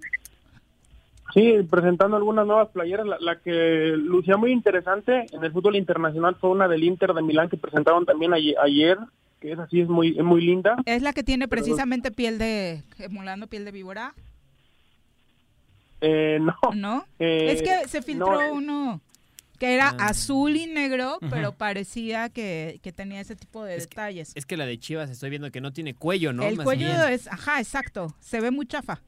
Sí, se ve extraño. Y, y bueno, y la de Pumas creo que está, está, bueno, más bien está hecha con el 70% de la playera es de, de, de PET, de, de botellas, de desechos de botellas. Y bueno, a Nike siempre o suele innovar con eso del reciclaje, con el tema del reciclaje y suele trabajar sus telas mediante el reciclaje de las botellas de PET. Y la, la de Pumas, Pumas eh, creo que es el que hace playeras muy lindas casi cada torneo. Y a- hoy se están luciendo con esto del PET. Y esta que dice Viri del Inter de Está Milán muy está linda. muy padre. sí, sí es piel de serpiente lo que trata de emular la, la playera y la verdad sí está muy padre. La del Inter de Milán, campeón. Sí, la del Inter de Milán que fue presentada el día de ayer, si no me equivoco, y, es muy linda, la del equipo italiano. Y pues bueno, van a continuar algunas de las presentaciones de, de las playeras. Habrá que esperar cuál es la más linda. Recuerdo que México se ha llevado, o equipos mexicanos han llevado algunos reconocimientos por playeras bonitas. Yo recuerdo esa también de la Universidad de Guadalajara, de los Leones Negros, que traía como un león grande, Mm, gigante. sí, era, era padrísima. En sí. agua estaba padrísimo. Las de los Pumas siempre el escudo lo traen grande y eso hace que también se vea muy bonita. Y pues hay distintos tipos de playeras y las mexicanas no se quedan atrás. La del Toluca morada muy padre también. Eh, sí, Ah, porque no lo- o sea, tenemos como los extremos, porque también hemos tenido equipos como Chiapas, Querétaro, Que- que Tecos, que pues, bueno, qué cosa, cosa. ¿no? Sí, sí, sí. Sí, sí, también hay una del Toluca cuando jugó una Copa Libertadores hace más de 10 años, que es color blanca retro, que estaba muy muy bonita. Cuando recuerdo que jugaba Marioni en el equipo choricero y compitieron creo que la última vez contra contra Boca y contra Colo Colo, esa playera también era muy linda. El problema que tenemos es mucho los patrocinadores, ¿no? Porque, por ejemplo, la Playa de la América de hace dos temporadas me acuerdo que era muy bonita, pero los, los patrocinadores como que la hacían muy saturada y los colores como que no combinan de la marca que estás patrocinando, de, de los patrocinadores con, con el color de las playeras y luego eso creo que hace feas las playeras, ¿no? Más allá de que el diseño como tal pues sea, sea bonito, ¿no? Yo recuerdo también una de Chivas cuando, comentando lo que dices, cuando firmó por primera vez con Puma, después de mucho tiempo, que la dejaron prácticamente sin, publicidad. sin Ujú. patrocinadores y se veía muy linda la playera de- del rebaño. Ahora ya tiene algunos patrocinadores, pero sí, al principio cuando la dejaron toda limpia la playera de, de Chivas quedó muy muy bien con su patrocinador Puma, a diferencia de la de León, que a pesar de que sea una playera muy bonita. León y pues, Pachuca han roto récords. La de. Pachuca es Sí, terrible. sí. Creo que es la peor. Y además a mí lo que me molesta realmente es que más allá de un diseño bonito, feo, que se pierda la esencia del equipo, porque puede ser un diseño feo, pero mantiene la historia del club y demás, o sea, como las groserías que le han hecho equipos como Puebla, por ejemplo, cuando le pusieron la franja naranja, Ajá, ¿no? sí, claro. O sea, que me es. parece Y- que es un atentado a la historia de los Y equipos. que hablando de Puebla, esta de este torneo está linda. A mí me gusta mucho. Trae detalles Sí. de la catedral, Sí, sí, sí. Sí, Puebla también saca de repente. Sí, sí, sí. Sí, está muy Y linda. eso que bueno, no tienen una marca, ¿qué es Charlie? Charlie. Charlie, Charlie. ¿no? No es una marca como No, tan, es, es guau. un bro, me parece que es un bro. La, la de ¿Sí? club- la- ¿Sí? la de los nue- cuervos de Nuevo Toledo. Ah, es Charlie. Sí, es Charlie. Exacto. Y bueno, la playera de la, de la misma selección mexicana, la negra con rosa, que pues a mucha gente no le ha gustado y creo que no tiene ningún origen ese par de Sí. colores ni el... Ha tenido playeras negras, pero no ese tipo de combinaciones y a mucha gente que no le gusta esa playera la que está portando actualmente la selección. Es umbro, es umbro la de Puebla. Ah, sí, a, a mí esa rosa tampoco. O sea, el diseño no es malo, por ejemplo, pero es a lo que iba. El, el No tiene que ver como con- que, ¿no? Sí, como de la Cele, como para que- Oye, Ajá. ¿cu- ¿Cuándo se presentan los uniformes para el Mundial? ¿O ya son estos, no, verdad? No. Se entiende Tendrán que todavía hacer nuevas versiones. Apenas vienen. ¿no? O No, tal vez no. las marcas por el tema de la pandemia no salgan con el chistecito de que se van con estos, ¿no? Puede ser, porque que las no. ventas no han andado como tan Como chidas. Sí, hay, hay algunas marcas, por ejemplo el caso de Under Armour que no sacó muchas muchos nuevos modelos, pero creo que sí antes del Mundial, con el tema de la mercadotecnia y de las ventas, creo que por lo regular todas las selecciones renuevan su jersey, renuevan su indumentaria para que pues vendan un poco más sus playeras. Y, Por, por eso ya las hacen de plástico. Con que los desechos sean oye, solo sí, para la playera y no en los ¿El planteles. costo más o menos cómo están estas de Nike, este Bruno, a partir de su innovación de los materiales? Igual, ¿no? andan rozando por lo regular entre los 1800 Hasta y más los caras, sí. eh, 2500 pesos. Es lo que es una marca Nike. Depende también mucho la marca que, que sea, pero una playera Nike más o menos entre 1800 y hasta 3000 pesos se puede llegar a, a costar. Ya depende, la, la Charlie es un poco más económica, diferente tela. Igual la Adidas sí es un poquito igual entre entre 1500 y 2500 pesos. Las del Cruz Azul como que ahora son Yoma, ¿no? Y Sí, esas sí, sí. creo que es, bajaron Son muy el- sobrios. Sí, y tienen, precio, me- tienen mejores padres. precios, Sí. precios más competitivos eh, que otras marcas, porque con Under Armour sí era, Sí, la estaba verdad, la marca de sí. por sí es mucho más cara. Sí, sí, sí, sí. Fresa. En todos sus artículos, Hay que ver, ¿no? somos fresas, pues también de pronto. o sea, a ver, somos albañiles fresas Y que ya todos compraron el abono, igual y el claro. estadio va a Sí, estar es cerrado este torneo otra vez, ¿no? Bruno, ¿es cierto?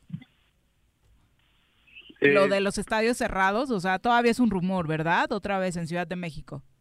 No, todavía es un rumor, acaban de llegar a semáforo amarillo, pero al parecer sí se abrirán, sí se abrirán las puertas de, de los estadios y bueno, arrancará a partir de la jornada 1 con, con gente. Ok. Perfecto, Bruno. Oye, cuéntanos, ¿qué información nos tienes preparada? Ya te desviamos un poquito con esto de las playeras, pero es interesante Sí, porque creo que sí es algo que nos tiene al pendiente con nuestros equipos. Pero hoy arranca la Liga MX eh, femenil. Sí, hoy arranca la Liga MX, pero bueno, también se estaba se está jugando la Copa Oro de la selección mexicana. Ay, tiene- cierto, Ah, sí. se sigue jugando. Que pongan a alguien otra vez- otra pareja en la tribuna. Por favor. Hagan un trío o algo así, no sé. Sí, bueno, la selección mexicana que ganó contra El Salvador, contra Guatemala 3 a 0, ahora va contra El Salvador, donde pues sí, creo que lo más llamativo fue la pareja desde la grada que ya está así comerciales ahora y sin duda Ah, bueno. que, es un rival quizás muy eh, fácil, fue un rival muy fácil con todo respeto para México, pero se necesitaba una una victoria de este tipo porque los últimos resultados no habían sido buenos y sobre todo porque había habido había existido una falta de gol. Y creo que se gana la confianza, igual Funes Mori responde con dos anotaciones, tres goles en tres partidos y ahora se quita un tanto de presión contra la selección de la selecta el próximo domingo. Que le hicieron Y bullying a Funes Mori en, en Argentina, ¿no? Sí, lo empezaron a, a criticar de que, bueno, allá sería una, eh, estaría convocado en una selección B, en una selección C, pero eh, y aquí en México está convocado en la primera selección y generó bastante polémica, al igual que, que la molestia también del Tata, porque creo que lo desesperaron con lo de Javier Hernández y se terminó molestando diciéndole que no iba a convocar a Javier porque no le gustaba cómo eh, se planteaba dentro del terreno de juego el máximo goleador de la historia de la selección. Que ahí parece más un tema como de vestidor, ¿no? No tanto de, de técnica. Sí, sí, sin duda que es un tema más de, de vestidor. Se dice que no hay buena relación con algunos jugadores que están convocados y es por eso que no ha existido el llamado para Javier Hernández y creo que mientras esté Tata Martino, pues tristemente para todos los fanáticos del Chicharito mm, es complicado que lo que llegue esa convocatoria y está lejano, si continúa Gerardo Martino, está lejano el Mundial para Javier Hernández. Oye, y, la lesión de Raúl Jiménez, ¿en cuánto se reincorpora el delantero? Eh, la lesión de, de Raúl Jiménez eh, se hablaba de que podría regresar ya para la primera jornada de la Liga Premier, de la, de la Premier League, que podría regresar, pero pues todavía está en, duda, aunque ya está entrenando, poco a poco ha vuelto al, al parejo de sus compañeros, pero esperemos ya pronto volver a ver a Raúl Alonso Jiménez, por ahí a principios de, de agosto, es cuando regresaría la, la liga inglesa, la Premier League, y bueno, ojalá que pueda regresar pronto Raúl Jiménez y, y que vuelva a ser el Y al mismo, porque, pues, 100%, que esa es la gran duda, ¿no? Sí, porque finalmente él es como el 9, ¿no? De Sí, México. claro, y es el, el gol que está haciendo falta a la selección. Sí, es sin duda que el goleador de- del equipo donde estaba, de los Lobos ingleses, y también sin duda que era el 9 de la selección mexicana. Y bueno, creo que todos soñamos, o sería fabuloso ver arriba a, Tecatito, a Chucky, que también está lesionado, y a Raúl, y Raúl Jiménez en el próximo Mundial de Qatar. Hecho en América, ¿eh? Pero el más preocupante sí es el caso de Raúl Jiménez, que lamentablemente Sí. por algunas imágenes, de pronto las imágenes que filtran de los entrenamientos y demás, sí son preocupantes porque sí ya está entrenando, pero sus No movimientos no, No se son ven los más óptimos, sí, claro. Sí, sí, sí. exactamente todo lo alentadores que se quisiera. Oye, ¿cuándo es el partido esta de la, de la selección? eh, dijiste, ¿el sábado? El día domingo, Ah, en el la domingo. Copa Oro. Perfecto, para estar súper al pendiente. Súper al pendiente, a ver qué, con qué otra jalada sale TV Azteca. Sí, yo creo que el rating de TV Azteca el domingo sí, Sí, va a ser sí, va a total, ¿no? ahí. Todo el mundo lo va a querer ver ahí. A ver si re- juegan en el mismo lugar, este Bruno. Porque Sí, es- juegan en, en la, en la misma ciudad, en, Ar- en Dallas, en Arlington, juegan en el mismo estadio, ya no van a jugar en el estadio de los Vaqueros de, de Dallas, este inmueble es el más pequeño, es el Cotton Bowl, y van a jugar en el mismo Qué raro, ¿no? Porque yo creo que muchos quisieran ver a México. Sí, pero, Salvador. pero, pero igual entraron 15 mil personas en este partido pasado, Sí. ¿eh? Sí. No fue la entrada. ¿El, el, el estadio para cuántos espectadores es? ¿60 mil? Eh, no, este estadio es, es más pequeño, supera los 20 mil aficionados, el de, el de Dallas sí es más grande, pero sí, para 15 mil aficionados para, para jugar la selección en el Azteca, para un partido de la selección mexicana, perdón, en Estados Unidos, es nada. Sí es poca afición, poca afición realmente. Sí, pero tiene que ver con la con la pandemia. ¿no? Que se eligieron estos escenarios. Sí, es, es, es el tema de la pandemia, pero bueno, recordemos que hace no mucho en Los Ángeles metieron más de 40 mil personas en el, en el Rose Bowl, un, estadio, un escenario más grande, pero sin duda que es una entrada pues flo- flojita en Estados Unidos de la selección. Ahora habrá que esperar contra El Salvador, que también tiene pues bastante afición en la Unión Americana. Perfecto, Bruno, ¿algo más? Eh, sí, la, la Liga Femenil, como bien lo decías, arranca el día de hoy Querétaro ante Monterrey, mañana Pumas Necaxa América Santos, eh, Puebla León, Toluca Atlas, Pachuca Tijuana y Tigres Mazatlán son algunos de los partidos. Y bueno, también el caso de Djokovic que dice que va que sí va a Juegos Olímpicos, el día de hoy ya lo hizo oficial el tenista.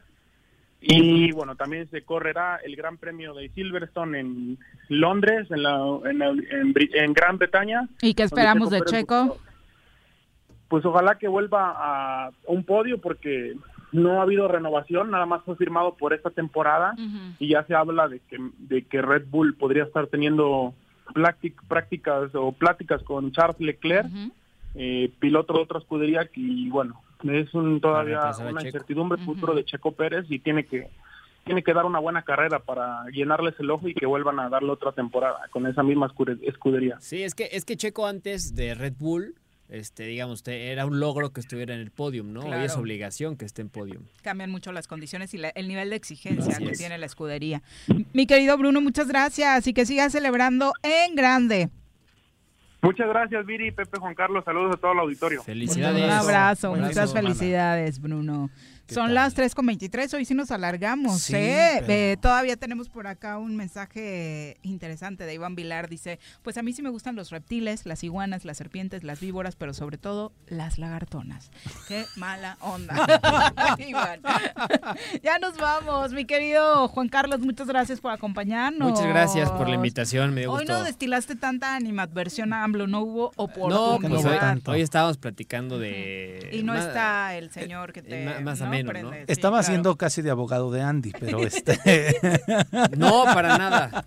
No, pues a ver, poniendo sobre la mesa eh, la justicia, que finalmente creo que pues da- da- daremos cuenta de ello eh, ahora con la resolución de la Y de entre más claro quede, mucho mejor, Y ¿no? finalmente porque digo, la gente que está al pendiente de esos temas, pues un poco podemos entender lo que pues, puede suceder en el proceso, pero pues el público pues creo que es lo que quiere conocer. Gana- ganaron Cuernavaca, ¿cómo estás en ese sentido? Ahora sí, ya hablando de tu militancia. Ganaron, sí, pues la verdad feliz, o sea, creo que pues me puede venir un buen cambio para, para la ciudad. Yo esperaría que, que pues ahora que José Luis va a encabezar este aquí la presidencia municipal de Cuernavaca, yo creo que pueden venirse cosas buenas. Este, la verdad yo creo y confío que, que José Luis es una persona que puede impulsar a la ciudadanía a invitarlos a trabajar. O sea, ¿qué es lo que hoy falta? O sea, que no solamente le dejemos todo al gobierno, ¿no?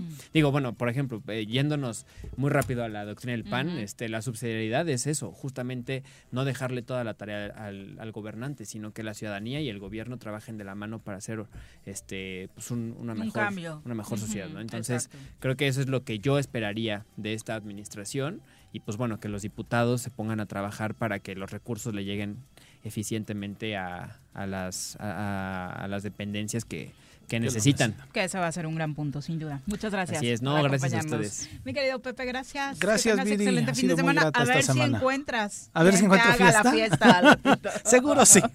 Mira, ya está sonando el teléfono. Ok, me parece perfecto. Que ya tengan buen fin de semana. Feliz fin. Buen provecho. ¡Uy! ¡Se acabó! Pues así es esto. Esta fue la revista informativa más importante del centro del país. El Choro Matutino. Por lo pronto, el Choro Matutino.